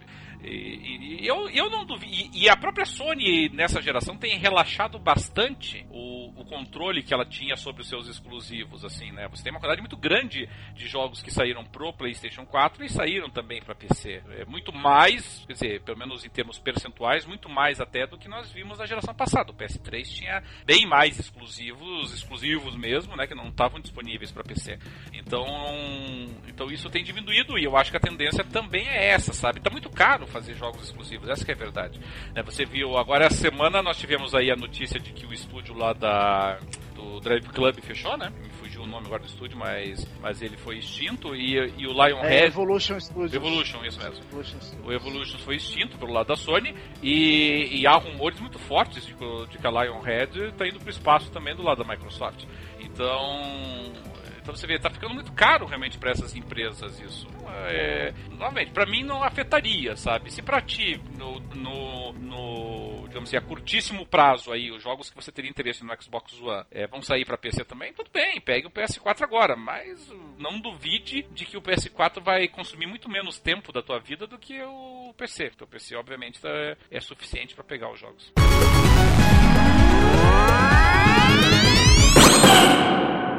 É, gente, e dando aqui continuidade, né? Esses aí foram os nossos dois, os dois e-mails. A gente tem aqui algumas notícias para, a gente discutir entre aqui, né? As notícias rápidas aqui. E a primeira, que pode ser uma bomba ou não, por enquanto é só um rumor, que é Nintendo interrompe a produção do Wii U. Vocês viram isso, gente? Eu vi na, na GameSpot, né? Uma notícia falando que pode ser que, que interrompam, né?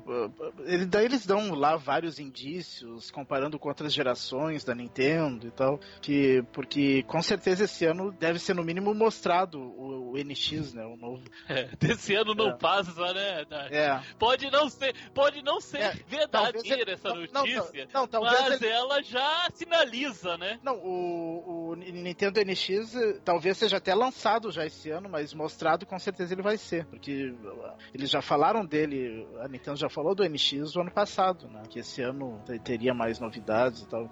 Eu acredito que eles vão mostrar na E3 pra, pra lançar no fim do ano. É, e não é aquilo que, e... vazou, né? Não é aquele controlezinho estranho, não. né? Espelhado que, que vazou. Não, aquilo lá já, já é, é, fake, já desmentiram, né? Não, e a, e a notícia também essa da GameSpot de que a Nintendo iria uh, gradualmente interromper a partir desse ano a produção do Wii U, a Nintendo também desmentiu, mas, mas isso não quer dizer muita coisa também, né? É, isso não quer dizer nada. Isso porque porque não tem, porque não tem dúvida que quando lançarem esse novo console, como foi um fracasso o Wii U, eles vão meio que deixar de lado o Wii U, né? Mas o Wii U teve uma, um crescimento agora de vendas por causa, pelo menos, o sucesso do, do Splatoon, por exemplo, né? É, o... Que teve, é, mas acho que, que não teve... foi muito, não. Foi, foi sim. O, o, o... Sim, foi considerável. Assim, a primeira coisa que a gente tem que destacar, né, é que nós estamos gravando esse programa dia 31 de março. Isso é importante, porque essas notícias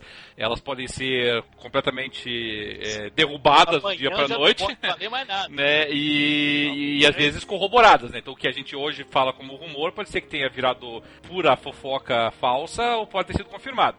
Tá? É, realmente houve esse rumor, ah, está vendo esse rumor. A Nintendo se pronunciou há alguns dias atrás para Nikkei, que é a, a bolsa de, de, japonesa, dizendo que não era verdade, que ela não está interrompendo. É, o pessoal questionou o fato de que é, estava havendo pouca reposição do Wii U no mercado e a Nintendo explicou, pelo menos foi a explicação oficial que eles deram, tá? que isso se devia ao sucesso de alguns jogos como Splatoon e o Super Mario Maker, é, que foram premiados ambos, inclusive, e, e isso fez aumentar muito a venda do Wii U e eles não tinham, aí foram pegos surpresa, não tinham reposição. É, os dois jogos foram bem, foram muito bem, tá? É, isso é possível, o... é possível mesmo porque a produção devia estar bem baixa, né? Por causa das vendas baixas. Não, né? sim. Daí de repente tem qualquer aumento já já falta. Não, e de dois jogos assim que, assim, Super Mario Maker, suponho até que eles até imaginavam que iria vender bem, mas o Splatoon era uma aposta arriscada. Então, e foram dois jogos que saíram muito juntos, né? Só pra vocês terem uma ideia, ambos, tanto o Splatoon quanto o Super Mario Maker, estão no top 10 da mais vendidos pro Wii U. Splatoon com mais de 4 milhões de vendas. Né? Não, não é uma coisa assim, ah, oh, meu Deus, vamos arrancar. É coisa demais. É, não é. Coisa demais, 4 milhões. Não assim. é pouca porcaria, né? Então é isso não. que a gente precisa ter ideia. E o Super Mario Maker é 3 milhões. Então, então são dois jogos que juntos venderam 7 milhões. Exatamente. 7 milhões. Exatamente. Então, não é. Então, pra, só pra vocês terem uma ideia, é, só pra gente comparar, pra você ter uma dimensão do negócio, se fosse no Xbox One, o, o Splatoon estaria é, em quarto lugar. Só pra vocês terem uma ideia. Dos jogos, né? Dos jogos, Dos jogos do Xbox One. E, e, se no, e, e, e, o, e o Super Mario Maker teria entrado no top 10 à frente, por exemplo, de Titanfall. Tá? Então, Mas a gente também tem. A gente então essa é a dimensão do negócio. É que a gente também tem que considerar uma coisa, né? No Xbox One, no PlayStation 4, uh, sai jogo bom quase toda hora. No Wii U, sai eu acho que dois jogos bons por ano. Então quando sai, o pessoal se agarra. Não, sem dúvida. Sem dúvida quase todo mundo que tem o Wii U compra o jogo, né?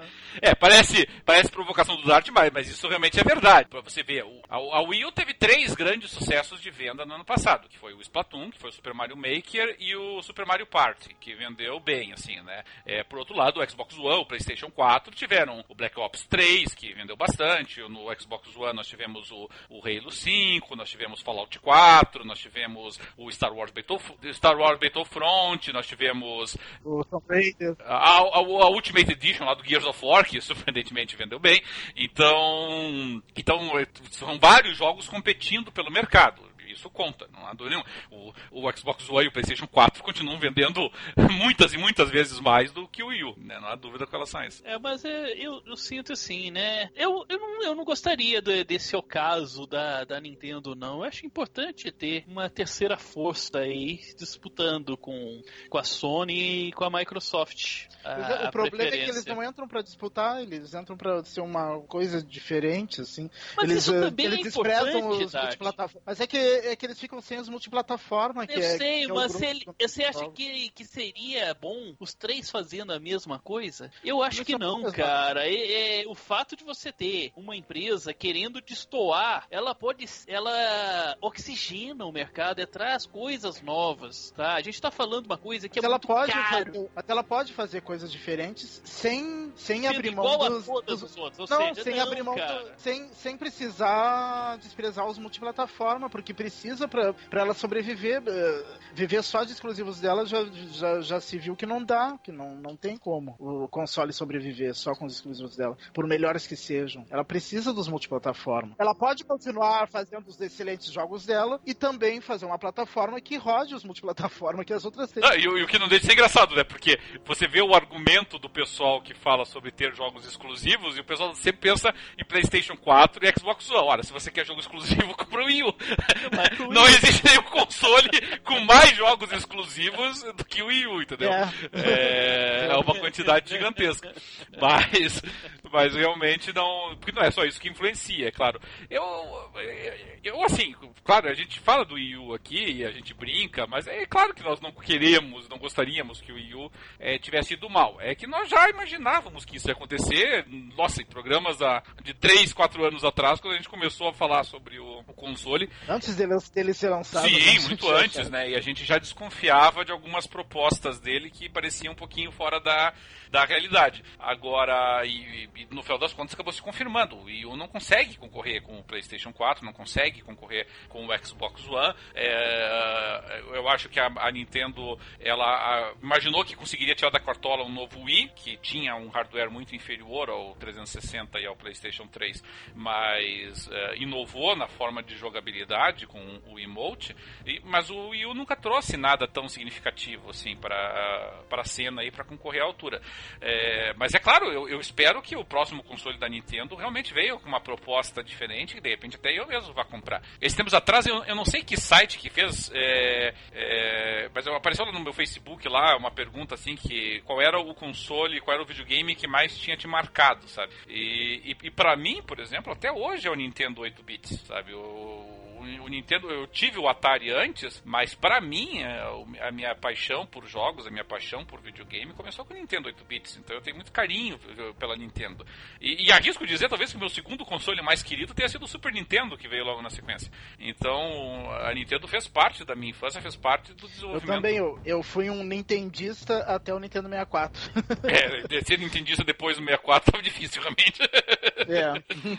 Mas então, é, é, é claro que a e o gente quer. Nintendo 64, inclusive, eu não tive PlayStation 1 e tive o 64. Olha aí, ó. Então eu, eu acho, assim, nós queremos que a Nintendo eh, volte a ter força, mas eu, eu concordo com o Dart. A Nintendo, ela ou, ela. ou ela tem que me aparecer com uma. novamente, uma interface, uma jogabilidade que seja efetivamente revolucionária para conseguir puxar mercado, ou ela tem que se render a- ao fato de que ela vai precisar ter um hardware mais parrudo, mais fortinho para fazer frente ao PlayStation 4 e ao Xbox One, e, e- e- no mínimo aproveitar o fato de que aí as empresas podem querer lançar os produtos para o, o console dela, eh, ao mesmo tempo em que ela continuará detendo ah, as IPs dela que são IPs muito poderosas, né? É, você ter de repente um console que é tão bom quanto o PS4 e, quanto, e o Xbox One, e ainda por cima ter acesso a, a só o Super Mario pra, e, a, e a Zelda, por exemplo, só pra gente começar a conversa, entendeu? Não é pouca porcaria, sabe? Então, é, alguma coisa eles precisam fazer. Né? O que que vai ser feito eu não sei, mas que alguma coisa precisa ser feita, não há dúvida.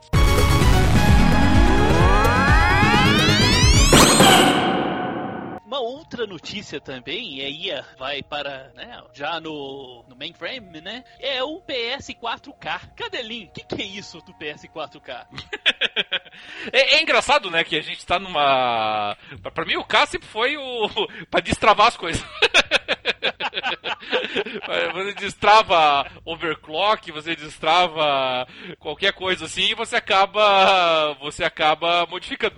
E curiosamente o PS4 não deixa de ser isso.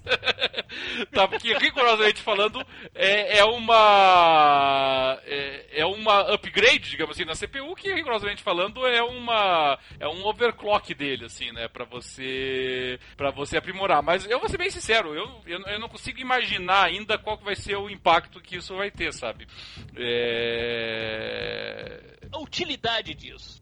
Eu acho que vai ser só para filmes. Porque antes do lançamento do PS4, o Xbox One também, uh, ele, ambos, uh, ambas as empresas falaram que, que os jogos seriam 1080p no máximo, né? E, mas uh, mas para filmes. É, mas, mas pra, muita boa mas vontade. Pra, é, mas para filmes, o, ambos consoles suportariam 4K. E não foi o que aconteceu, né? Nenhum console até agora roda filme em 4K, nem no Netflix. Nem o Netflix liberou 4K para os consoles consoles, provavelmente porque eles não, não conseguem, não verdade, não rodam. Uh, parece que até o, a versão do HDMI não é para 4K. Dos, uh, roda 4K meio capenga, uh, o HDMI do PS4 e Xbox One.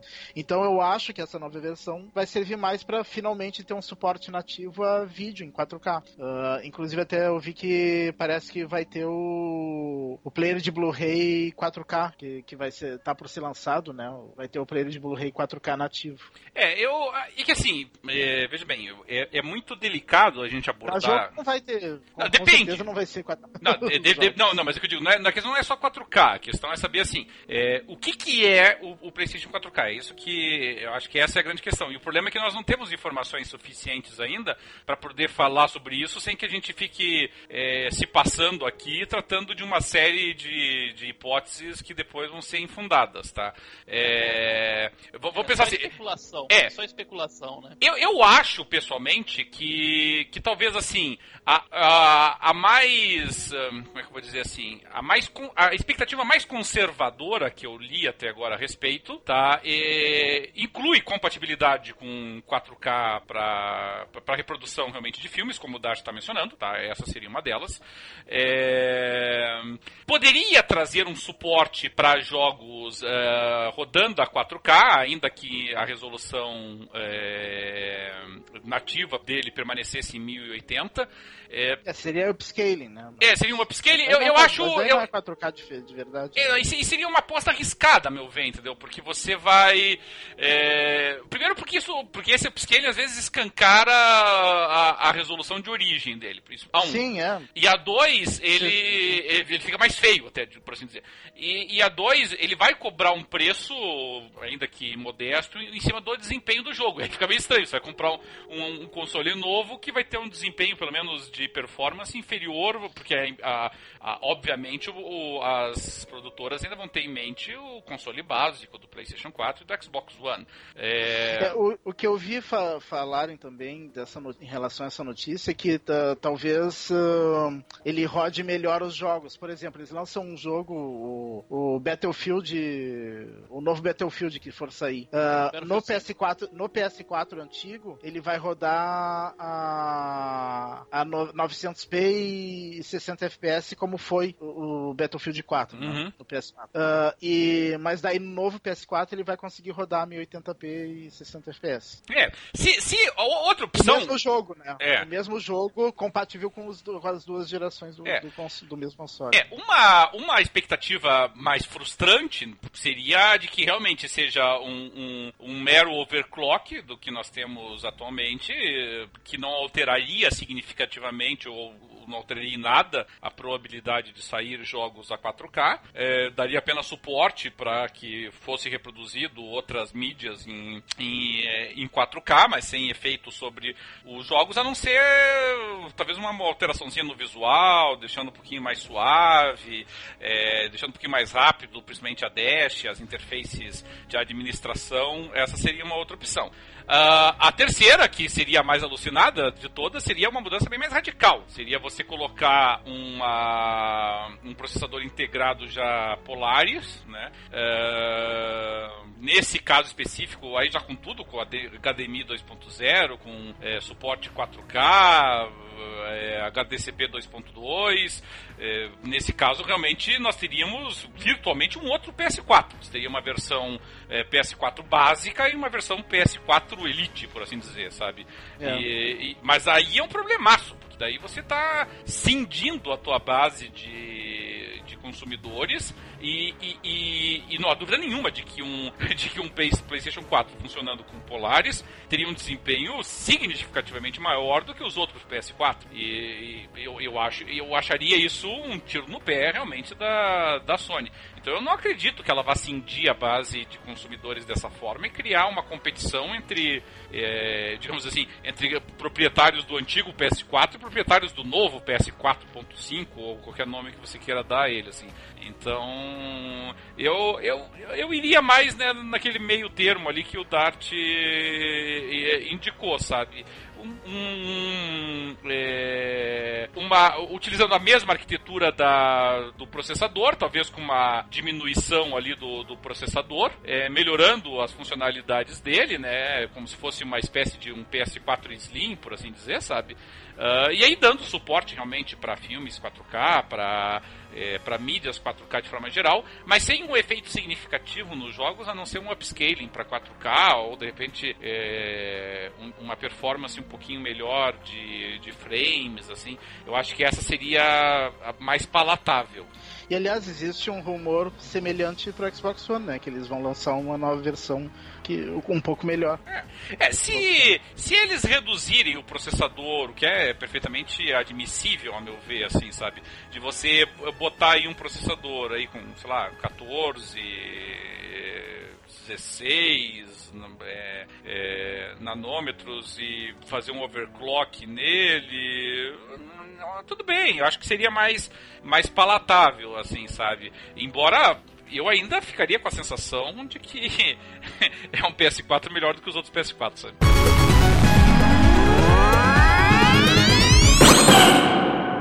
Bem, gente, acabamos de escutar as novidades do, do PS4, né? O PS4K. Então, agora, o que que tá de novo também nas novidades do Xbox One? Teve recentemente um pronunciamento do Phil Spencer, né? Trazendo várias coisas novas que deixou o pessoal muito ouriçado, posso assim dizer. Dart e Cadelin, vocês assistiram? Vocês viram o que, que, que foi anunciado? Vocês podem falar alguma coisa a esse respeito? Eu não assisti, eu só li.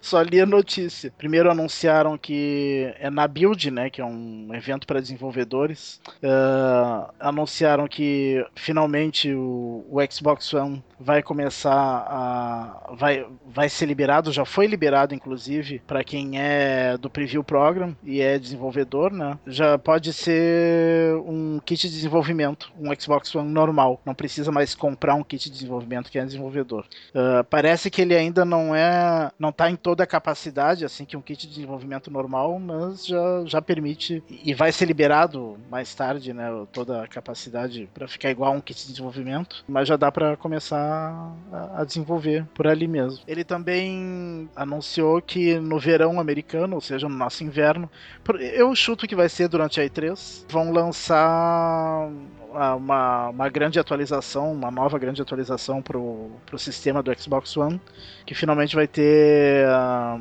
a música em background, né? E os aplicativos universais do Windows 10 vão chegar para o Xbox One. Tá. Dessas novidades, essa do como kit de desenvolvimento já era uma promessa do lançamento do Xbox, né? É, eu acho que foi ainda o finado Don Metric já tinha falado, né? Com aquela alegria toda dartiana, né? De anunciar essa, essas novidades.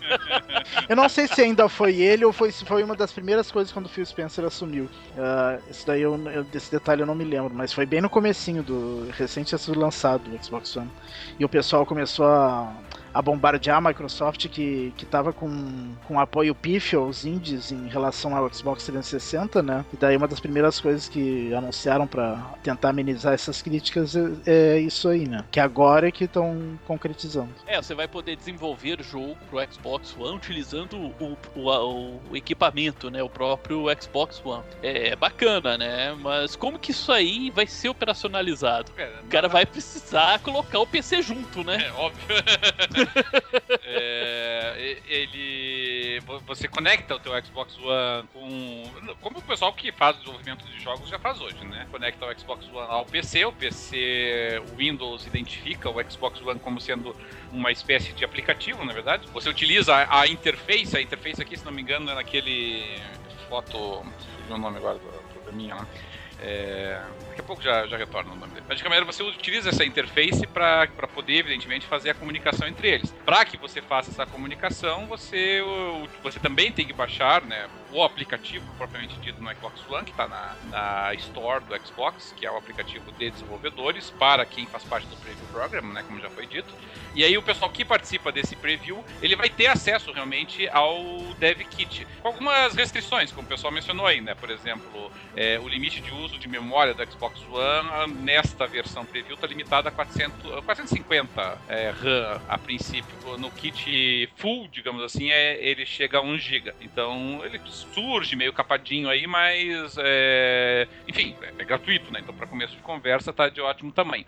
Uh, com relação. A, a, única coisa interessante nessa história toda é que, assim, para você ter o, o, pleno benefício dessa ativação do modo desenvolvedor, você, assim, você a princípio pode navegar tranquilamente entre o modo de desenvolvedor, que muda a, a toda a interface do Xbox One, e para o modo de jogo, que é o modo que nós já estamos acostumados. Até aí, tudo bem. é, a parte mais divertida, contudo, é se você faz parte do Preview Program e por algum motivo, podemos aqui elocubrar é, quais motivos seriam você sai do Preview Program. Aí fica divertido. Porque daí você não apenas é, sai do, do. perde o acesso ao kit de desenvolvimento, como ele modifica toda a, a estrutura do teu videogame para a versão retail, né? Quer dizer, não a versão é, de preview. Uh, resumindo em miúdos, ele simplesmente apaga tudo que você tem no teu videogame, Nossa. inclusive aplicativos, jogos que você tiver. Você tem que reinstalar tudo de novo. então, então tem esse pequeno inconveniente, né? Por assim dizer. Mas eu acredito que isso seja só enquanto a parte de desenvolvedor tiver só pro preview, né? Quando lançarem para fora do preview, deve normalizar isso. É, é que eu, eu, não, eu não sei dizer, sabe, Dart? Eu, eu, a impressão que eu tenho, na verdade, é que o simples fato de você sair do preview já gera esse efeito. Porque. Não, na verdade, não, não sei. É, atualmente, se tu não é desenvolvedor, tu é um usuário normal e, e quer sair do preview, não tem esse efeito. É, todo, né? não, é, não tem é porque. É, agora eu me lembrei. É porque o, é, ele, ele, cria esse modo desenvolvedor e esse modo desenvolvedor é que faz uma atualização do sistema que, que modifica. E quando você sai daí do, do preview e perde o retail, aí é o perde o developer, ele volta pro retail, mas volta pro retail zerado de fábrica. É por isso que, que zera tudo. Então você, você tem razão. É, mas, mas vamos supor, por exemplo, que você esteja no preview agora. E aí você baixa esse aplicativo do Developer Mode que modifica e atualiza teu sistema é, dessa forma. É, vamos supor que depois ele seja liberado para os outros. É, será que vai haver uma, uma atualização daí novamente do sistema? Ou será que o pessoal que baixou pelo preview vai estar sempre restrito, né? O pessoal, a Microsoft vai ter que fazer uma nova atualização daí, né, para não não ter essa reversão. Não, geralmente, pelo menos na versão normal, sem ser desenvolvedor, o que acontece geralmente é que o, quando vem a versão não preview de uma atualização atualização, quem é do preview já recebeu ela uns dias antes. É, é a mesma, né? Entendi. É. Então acredito que seja isso. É, assim, o, o, uma coisa também que é importante a gente falar é que assim, o kit de desenvolvimento, não, desenvolvedor, não é exatamente uma coisa cara, tá? relativamente falando. É a versão é, a versão individual, kit de desenvolvimento, custa 20 dólares por mês. Né? Então, quer dizer, não é barato, mas também não é de você arrancar os cabelos, né? E para pessoa física, para pessoa jurídica é 100 dólares por mês. Para pessoa jurídica já começa a pesar um pouquinho, né? 400 aí por, por mês. Mas também, nada de se atirar da ponte, né? Então, então tem esse, esse componente também que é um, é um benefício legal que está sendo dado, mas também não é, assim, uma coisa milionária que estão liberando aí para nós. É, e as outras novidades, vocês acham que, que são relevantes? Vocês utilizam os programas de música de fundo para ficar jogando? Não, eu, eu gosto de ouvir a música do jogo mesmo, assim, sabe? Uh, eu acho que só para jogos de corrida. Para jogos de corrida, assim, eu acho legal. Inclusive, uh, uh, não sei se vocês se lembram do PGR3 no Xbox 360, uhum. tinha um uhum. recurso muito legal. Na época não, não tinha esses programas de streaming, né? Era, uhum. Tu conectava algum aparelho que tinha músicas ali, ou um HD externo com músicas, ou gravava as músicas no próprio HD do 360 uhum. e botava para tocar. Eu lembro que eu conectava meu, teve, teve eu lembro que eu conectava meu iPod. Não, mas uhum. o PGR3 tinha um recurso diferente dos outros jogos, depois eles abandonaram, nunca mais colocaram em jogo nenhum. Que quando mudava de música, aparecia ali uh, na interface do jogo, como se fosse música da rádio do jogo mesmo. Que, ah, isso é legal. Uh, aparecia ali o cantor, uh, o nome da música, o cantor, tudo que. Como se fosse música do jogo mesmo. É, e é nunca mais usaram esse recurso, só no PGR3 eu vi é. isso. É, alguns jogos de. Alguns não, vários até jogos de corrida permitem que você crie rádios com, teu, com as suas músicas, né? É. Isso não chega a ser. Mas nunca mais teve esse recurso do PGR3. É verdade. Né? O... Mas é, eu, eu, pessoalmente não, assim, sabe? Até jogos de corrida. É, é, é, que jogos de corrida, felizmente, as trilhas sonoras costumam ser razoáveis, sabe? Não, é, Sim. Quando, quando elas é. têm, né? Forza, não, né? Não tô falando em Forza, né? Estamos falando do Horizon, né? Então, não, o Horizon é legal, mas o então, Forza normal... Então, quando tem alguma coisa, costuma ser interessante. A, o Forza talvez seja o estranho no ninho nesse caso. É, o Forza eu sempre desliguei o, a rádio do Forza. Nunca, eu nem sei que música que toca, né? Porque é um jogo que você quer escutar o carro, né? Então... É, eu, eu, eu gostava mais da, da trilha do, do, do, primeiro Horizon. A do segundo eu achei mediana, mas do primeiro eu gostava bastante. É, do Horizon já é mas bem é, diferente. É, mas aí é gosto pessoal, né? Sim, varia sim. De, de, realmente da preferência musical de cada um. É que o, o Horizon 2 não, não trouxe tantas músicas dos gêneros que eu curto, assim. O, o primeiro tinha trazido mais variedade. Foi que nem no, no GTA, né? O GTA 4 eu tinha amado a trilha sonora e o GTA 5 eu achei meio sem vergonha. Eu lembro que até o, o Thiago, o Thiago ficou meio bravo comigo. O GTA, acho que é outro jogo que se beneficiaria com isso, porque,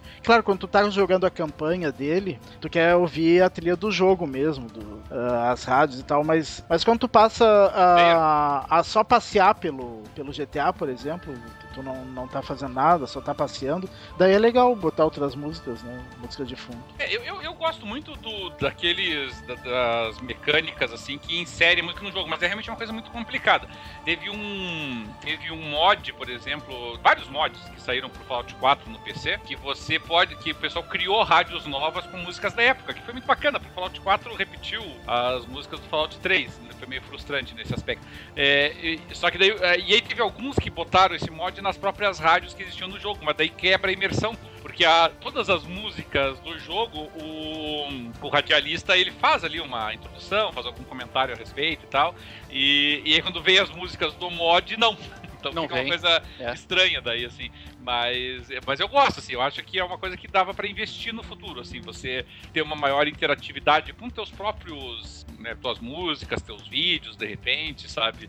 Eu, eu acho que seria uma coisa legal, assim. É, vai jogar GTA escutando Wesley Safadão. É, a, a voz do Brasil. Sintoniza na, nas rádios. Eu podia, podia sintonizar uma rádio verdadeira e estar lá ouvindo o jogo de futebol do teu time enquanto tá andando pela, por, por, por Liberty City e tal. Pode ser, por que não?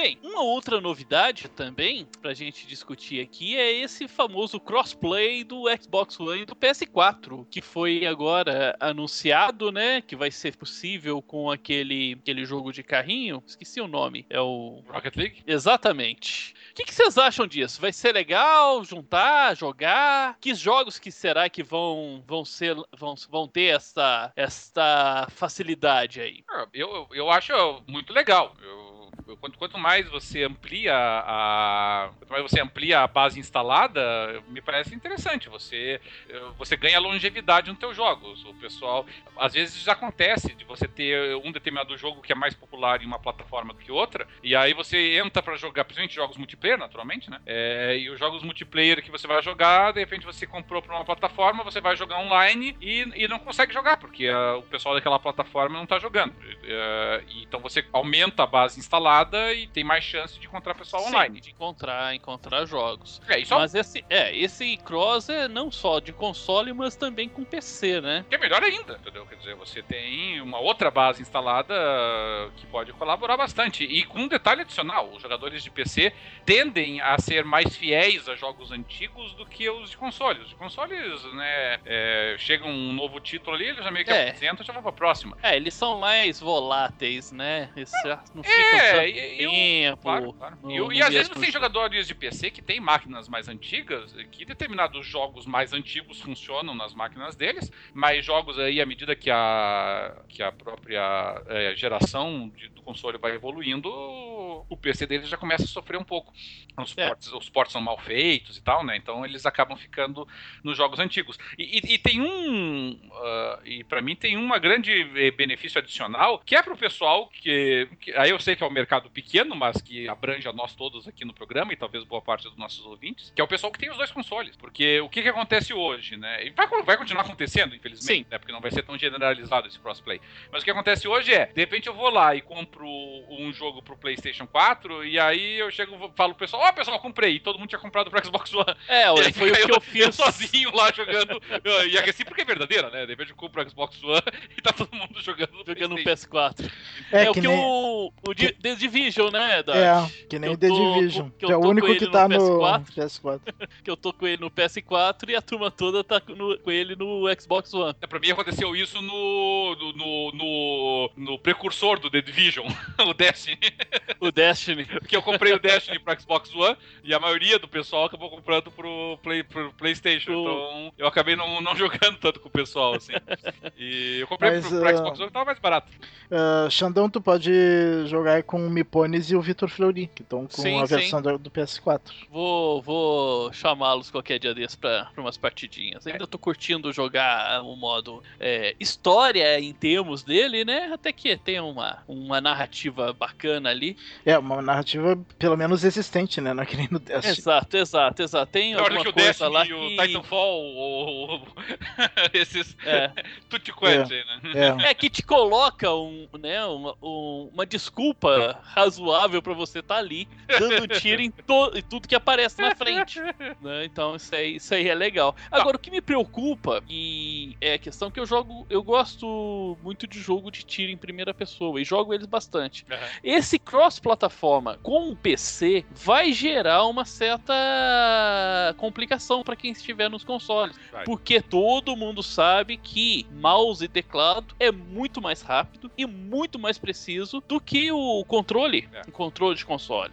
Então, se não houver nenhum mo- modo de você restringir em determinados jogos e você é, correr o risco de encontrar jogadores de PC em jogos como Battlefield ou como Call of Duty, cara, vai ser uma chacina É, é. no, no, no jogo. Isso aconteceu na geração passada e, e e- talvez tenha sido até um dos grandes responsáveis por ter aposentado a ideia na geração passada. Que eles tinham feito um crossplay entre os consoles e o PC naquele Shadowrun. Sim, Shadowrun, E, eu lembro disso. não dava, entendeu? Era um massacre. Não, era um massacre, era uma chacina mesmo. É, isso que os caras já tinham tentado é, estabelecer uma interface que fosse mais é, favorável ao- aos consoles, mas não dá, entendeu? Até porque, por mais que você tente impor restrições, é, qualquer pessoa com um mínimo de conhecimento no PC, ela consegue é, contornar Sim, essas restrições, assim, sabe? É, isso vale para jogos de tiro, isso vale para jogos de estratégia em tempo real, por exemplo. Se você Sim. botar um cara jogando Halo Wars no, no Xbox uh, 360 e fizer um crossplay com o mesmo jogo no, no PC, tadinho. Entendeu? Não dá. É muito mais rápido, é muito mais veloz, é muito mais ágil a, a, o, o, tempo de resposta que o cara vai ter no PC. Não, não tem condições. É, mas o, o, o, exemplo dado, que, é, que já existe o crossplay né, com o PC, que é o do Rocket League funciona bem. É, eu já mencionei em programas passados que, na minha avaliação, a sensação que eu tenho é de que os jogadores de PC, estranhamente, costumam ser melhores do que os de console. Mas, mas ainda assim é, é muito é, pequena a diferença. Eu já ganhei várias vezes de jogadores, eu, eu jogo no PlayStation 4, já ganhei várias vezes de pessoas jogando no PC e tal. É, mas assim, sinceramente, eu, eu acho muito legal a notícia, mas eu sou cético com relação à adoção dela, sabe? Pelo menos a curto prazo. A sua longevidade, né? Se vai é, ser. É, eu, eu, eu, visualizo ela em alguns joguinhos é, é, é online mesmo, como é, o Rocket League, que é um jogo multiplayer, como de repente alguns é, MMOs que, que, que saiam para ambas as plataformas, e PC também. eu consigo visualizar isso em alguns jogos de, de, de estratégia por turnos, por exemplo, em alguns jogos arcades, sendo um pouquinho mais otimista, talvez em alguns jogos de luta, mas não, não, não além disso, não.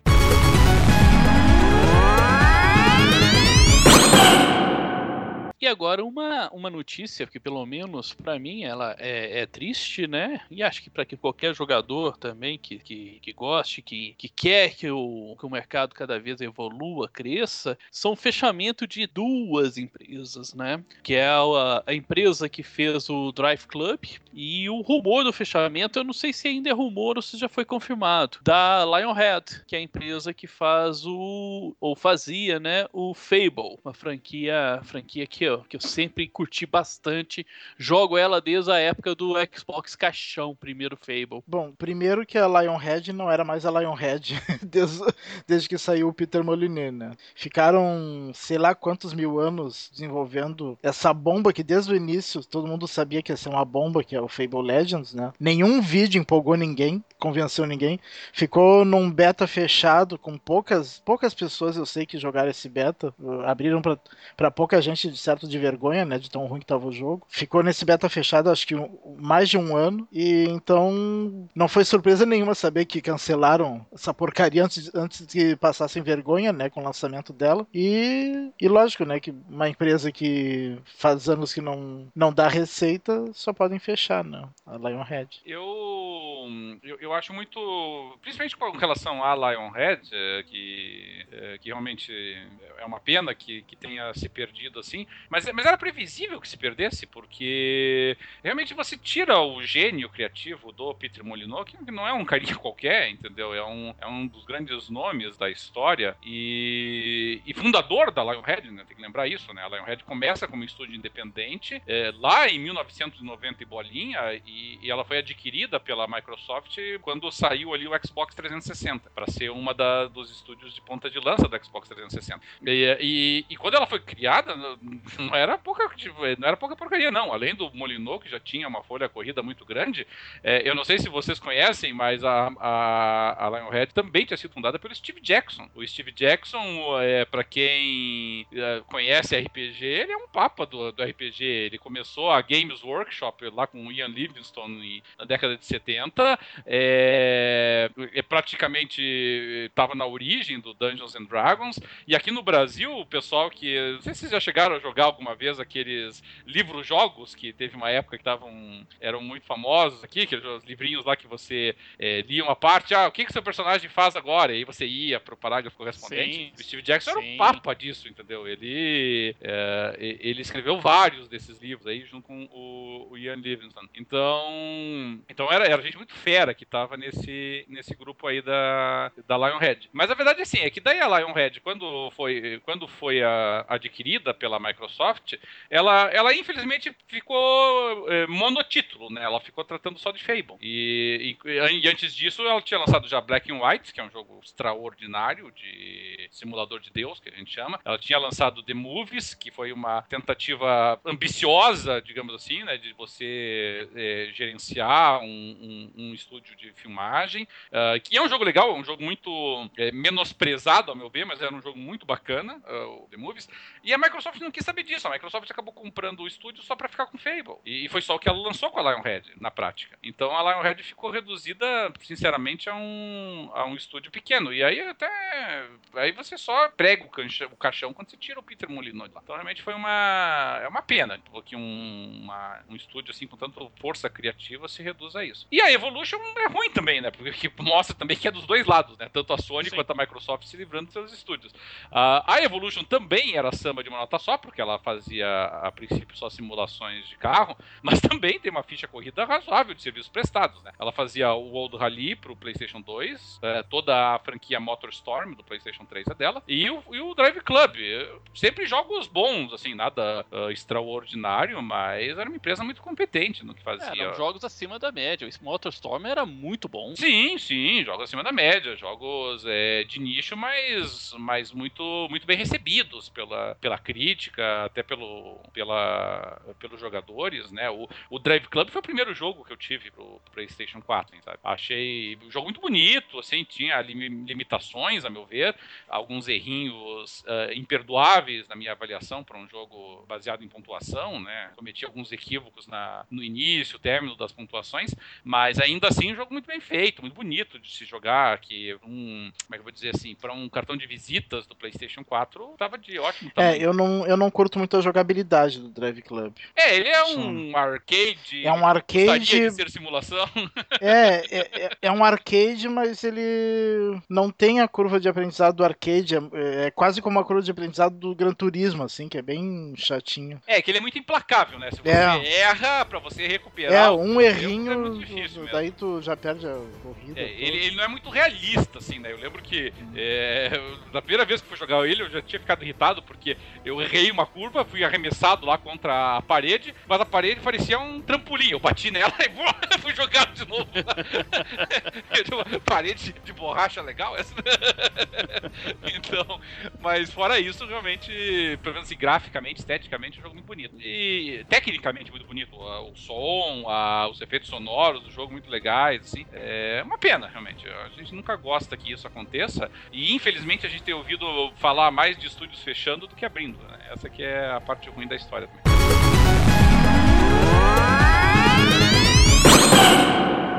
Agora, mudando um pouquinho de assunto, saiu, foi disponibilizado uma demo de um jogo muito esperado aí, que é a demo do Final Fantasy XV. Vocês jogaram? Então, eu joguei. eu joguei. Eu joguei a demo. E aí, Dad, o que, que você achou? Assim, eu não, eu não sou fã da, da série Final Fantasy, nunca fui. Não gosto de JRPG. E o principal motivo de eu não gostar de JRPG é. Final Fantasy. Não, não, não é Final Fantasy. Pelo contrário, eu me lembro que na época do PlayStation 2 eu queria muito gostar, porque eu gostava. Eu sempre gostei muito de, de jogos com bastante CG é, para que contasse a história. Sempre gostei de acompanhar a história nos jogos, desde criança. E eu queria muito gostar de Final Fantasy, mas eu gostava muito das CGs, mas chegava na hora de jogar, eu achava uma chatice. É, duas coisas: batalha por turnos e inimigos aleatórios, assim, que tu tá andando no mapa, não tem ninguém, de repente aparece um monstrengo, na, para tudo da, na tela e de repente tem que mostrar, uh, lutar contra três monstrengos. Eu achava muito irritante isso daí. Eu sempre gostei mais de RPG ocidental. O Final Fantasy XV, pela demo que tem, eu não, eu não joguei a demo inteira, uh, mas uh, eu joguei um bom pedaço dela e parece que ocidentalizaram e modernizaram mais a, a jogabilidade para tentar atrair o gosto do, do ocidente. Isso eu gostei. Claro que quem é fã da série provavelmente não vai gostar, mas quem não era fã por causa desses problemas, talvez agora comece a considerar a, a opção, né?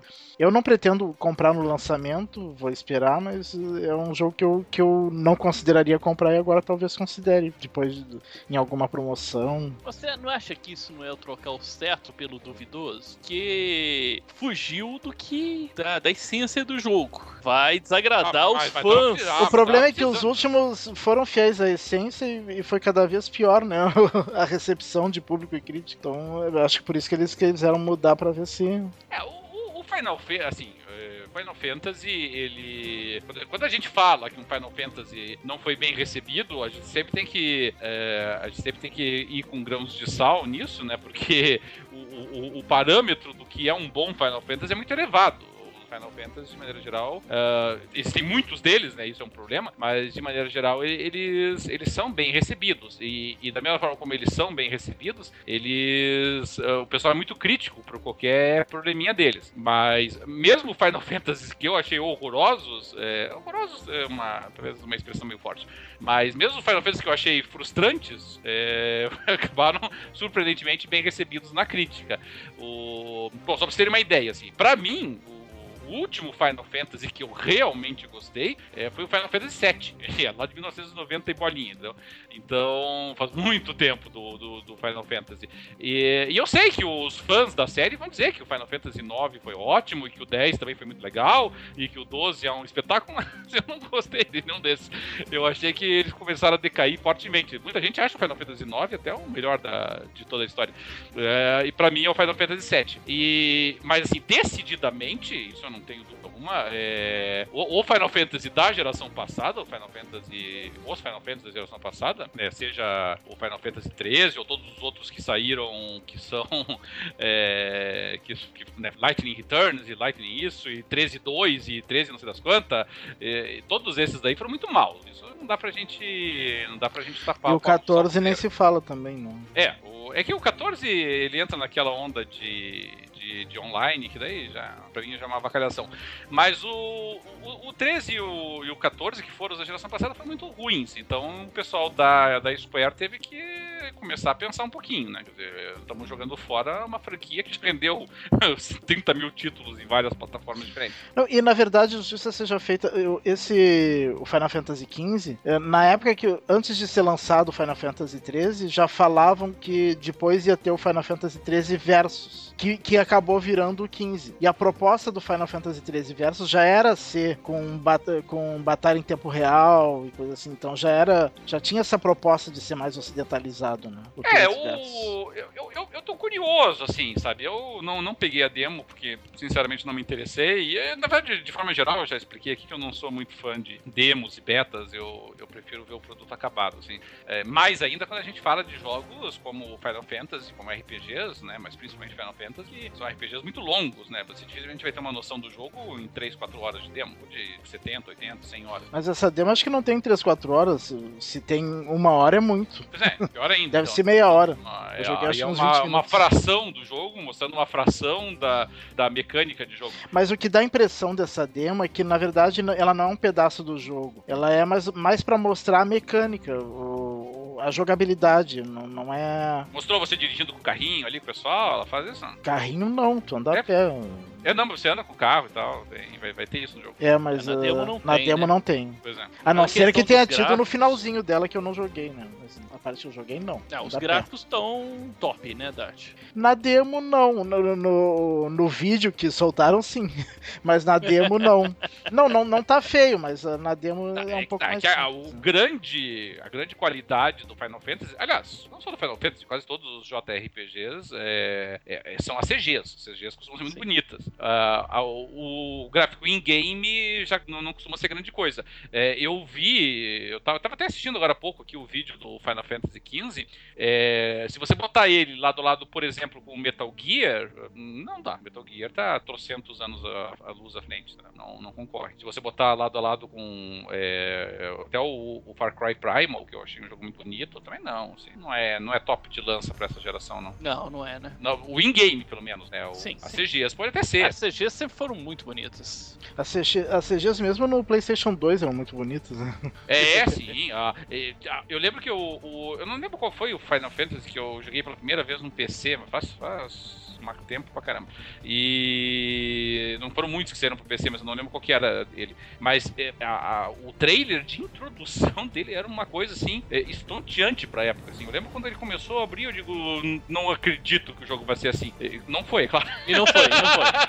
mas, a- mas o trailer da abertura era espetacular. Lá mostrava um dente de leão flutuando e indo para. E aí uma, uma personagem lá com uma roupa toda voaçante no meio de um, de um, de um campo gramado, assim, sabe? Lindo, lindo, lindo, lindo pra época. E. Mas realmente dentro do jogo não era a mesma coisa. Uma CG que me impressionou bastante na época foi a, a inicial do Final Fantasy X-2, que era tipo um. Era tipo como se fosse um show de umas ah, garotas lá, não sei, que eram as protagonistas do jogo. É, ele sempre foi muito fera nisso, né? Um- É. muito, qualidade nessa, nessa, nessa parte, assim. Mas todos eles, né? O, é, as CGs do. As CGs do Lost Odyssey eram muito bonitas. É, as CGs com um estilo diferente, mas as CGs do Nino Kuni muito bonitas também. É, eles, eles sempre capricharam muito nisso. As CGs do, do Sonata, muito bem feitinhas, assim. Não, não- nesse aspecto não dá pra reclamar, não. Bem, meus amigos, chegamos aí mais um final de um Jogando Papo Boteco. Quero agradecer aqui imensamente a presença dos, dos amigos do peito mesmo, Cadelin e That Range, e também agradecer a audiência dos nossos ouvintes, que também são grandes amigos nossos. É, participem, coloquem, mandem suas mensagens, escrevam lá no tópico do PXB, né, no www.pxb.net.br, também na nossa página do Jogando Papo, www.jogandopapo.com.br, no Facebook do Jogando Papo e também podem mandar seus e-mails para jogandopapo@jogandopapo.com.br. Um até mais e até um próximo programa, gente. Um abraço.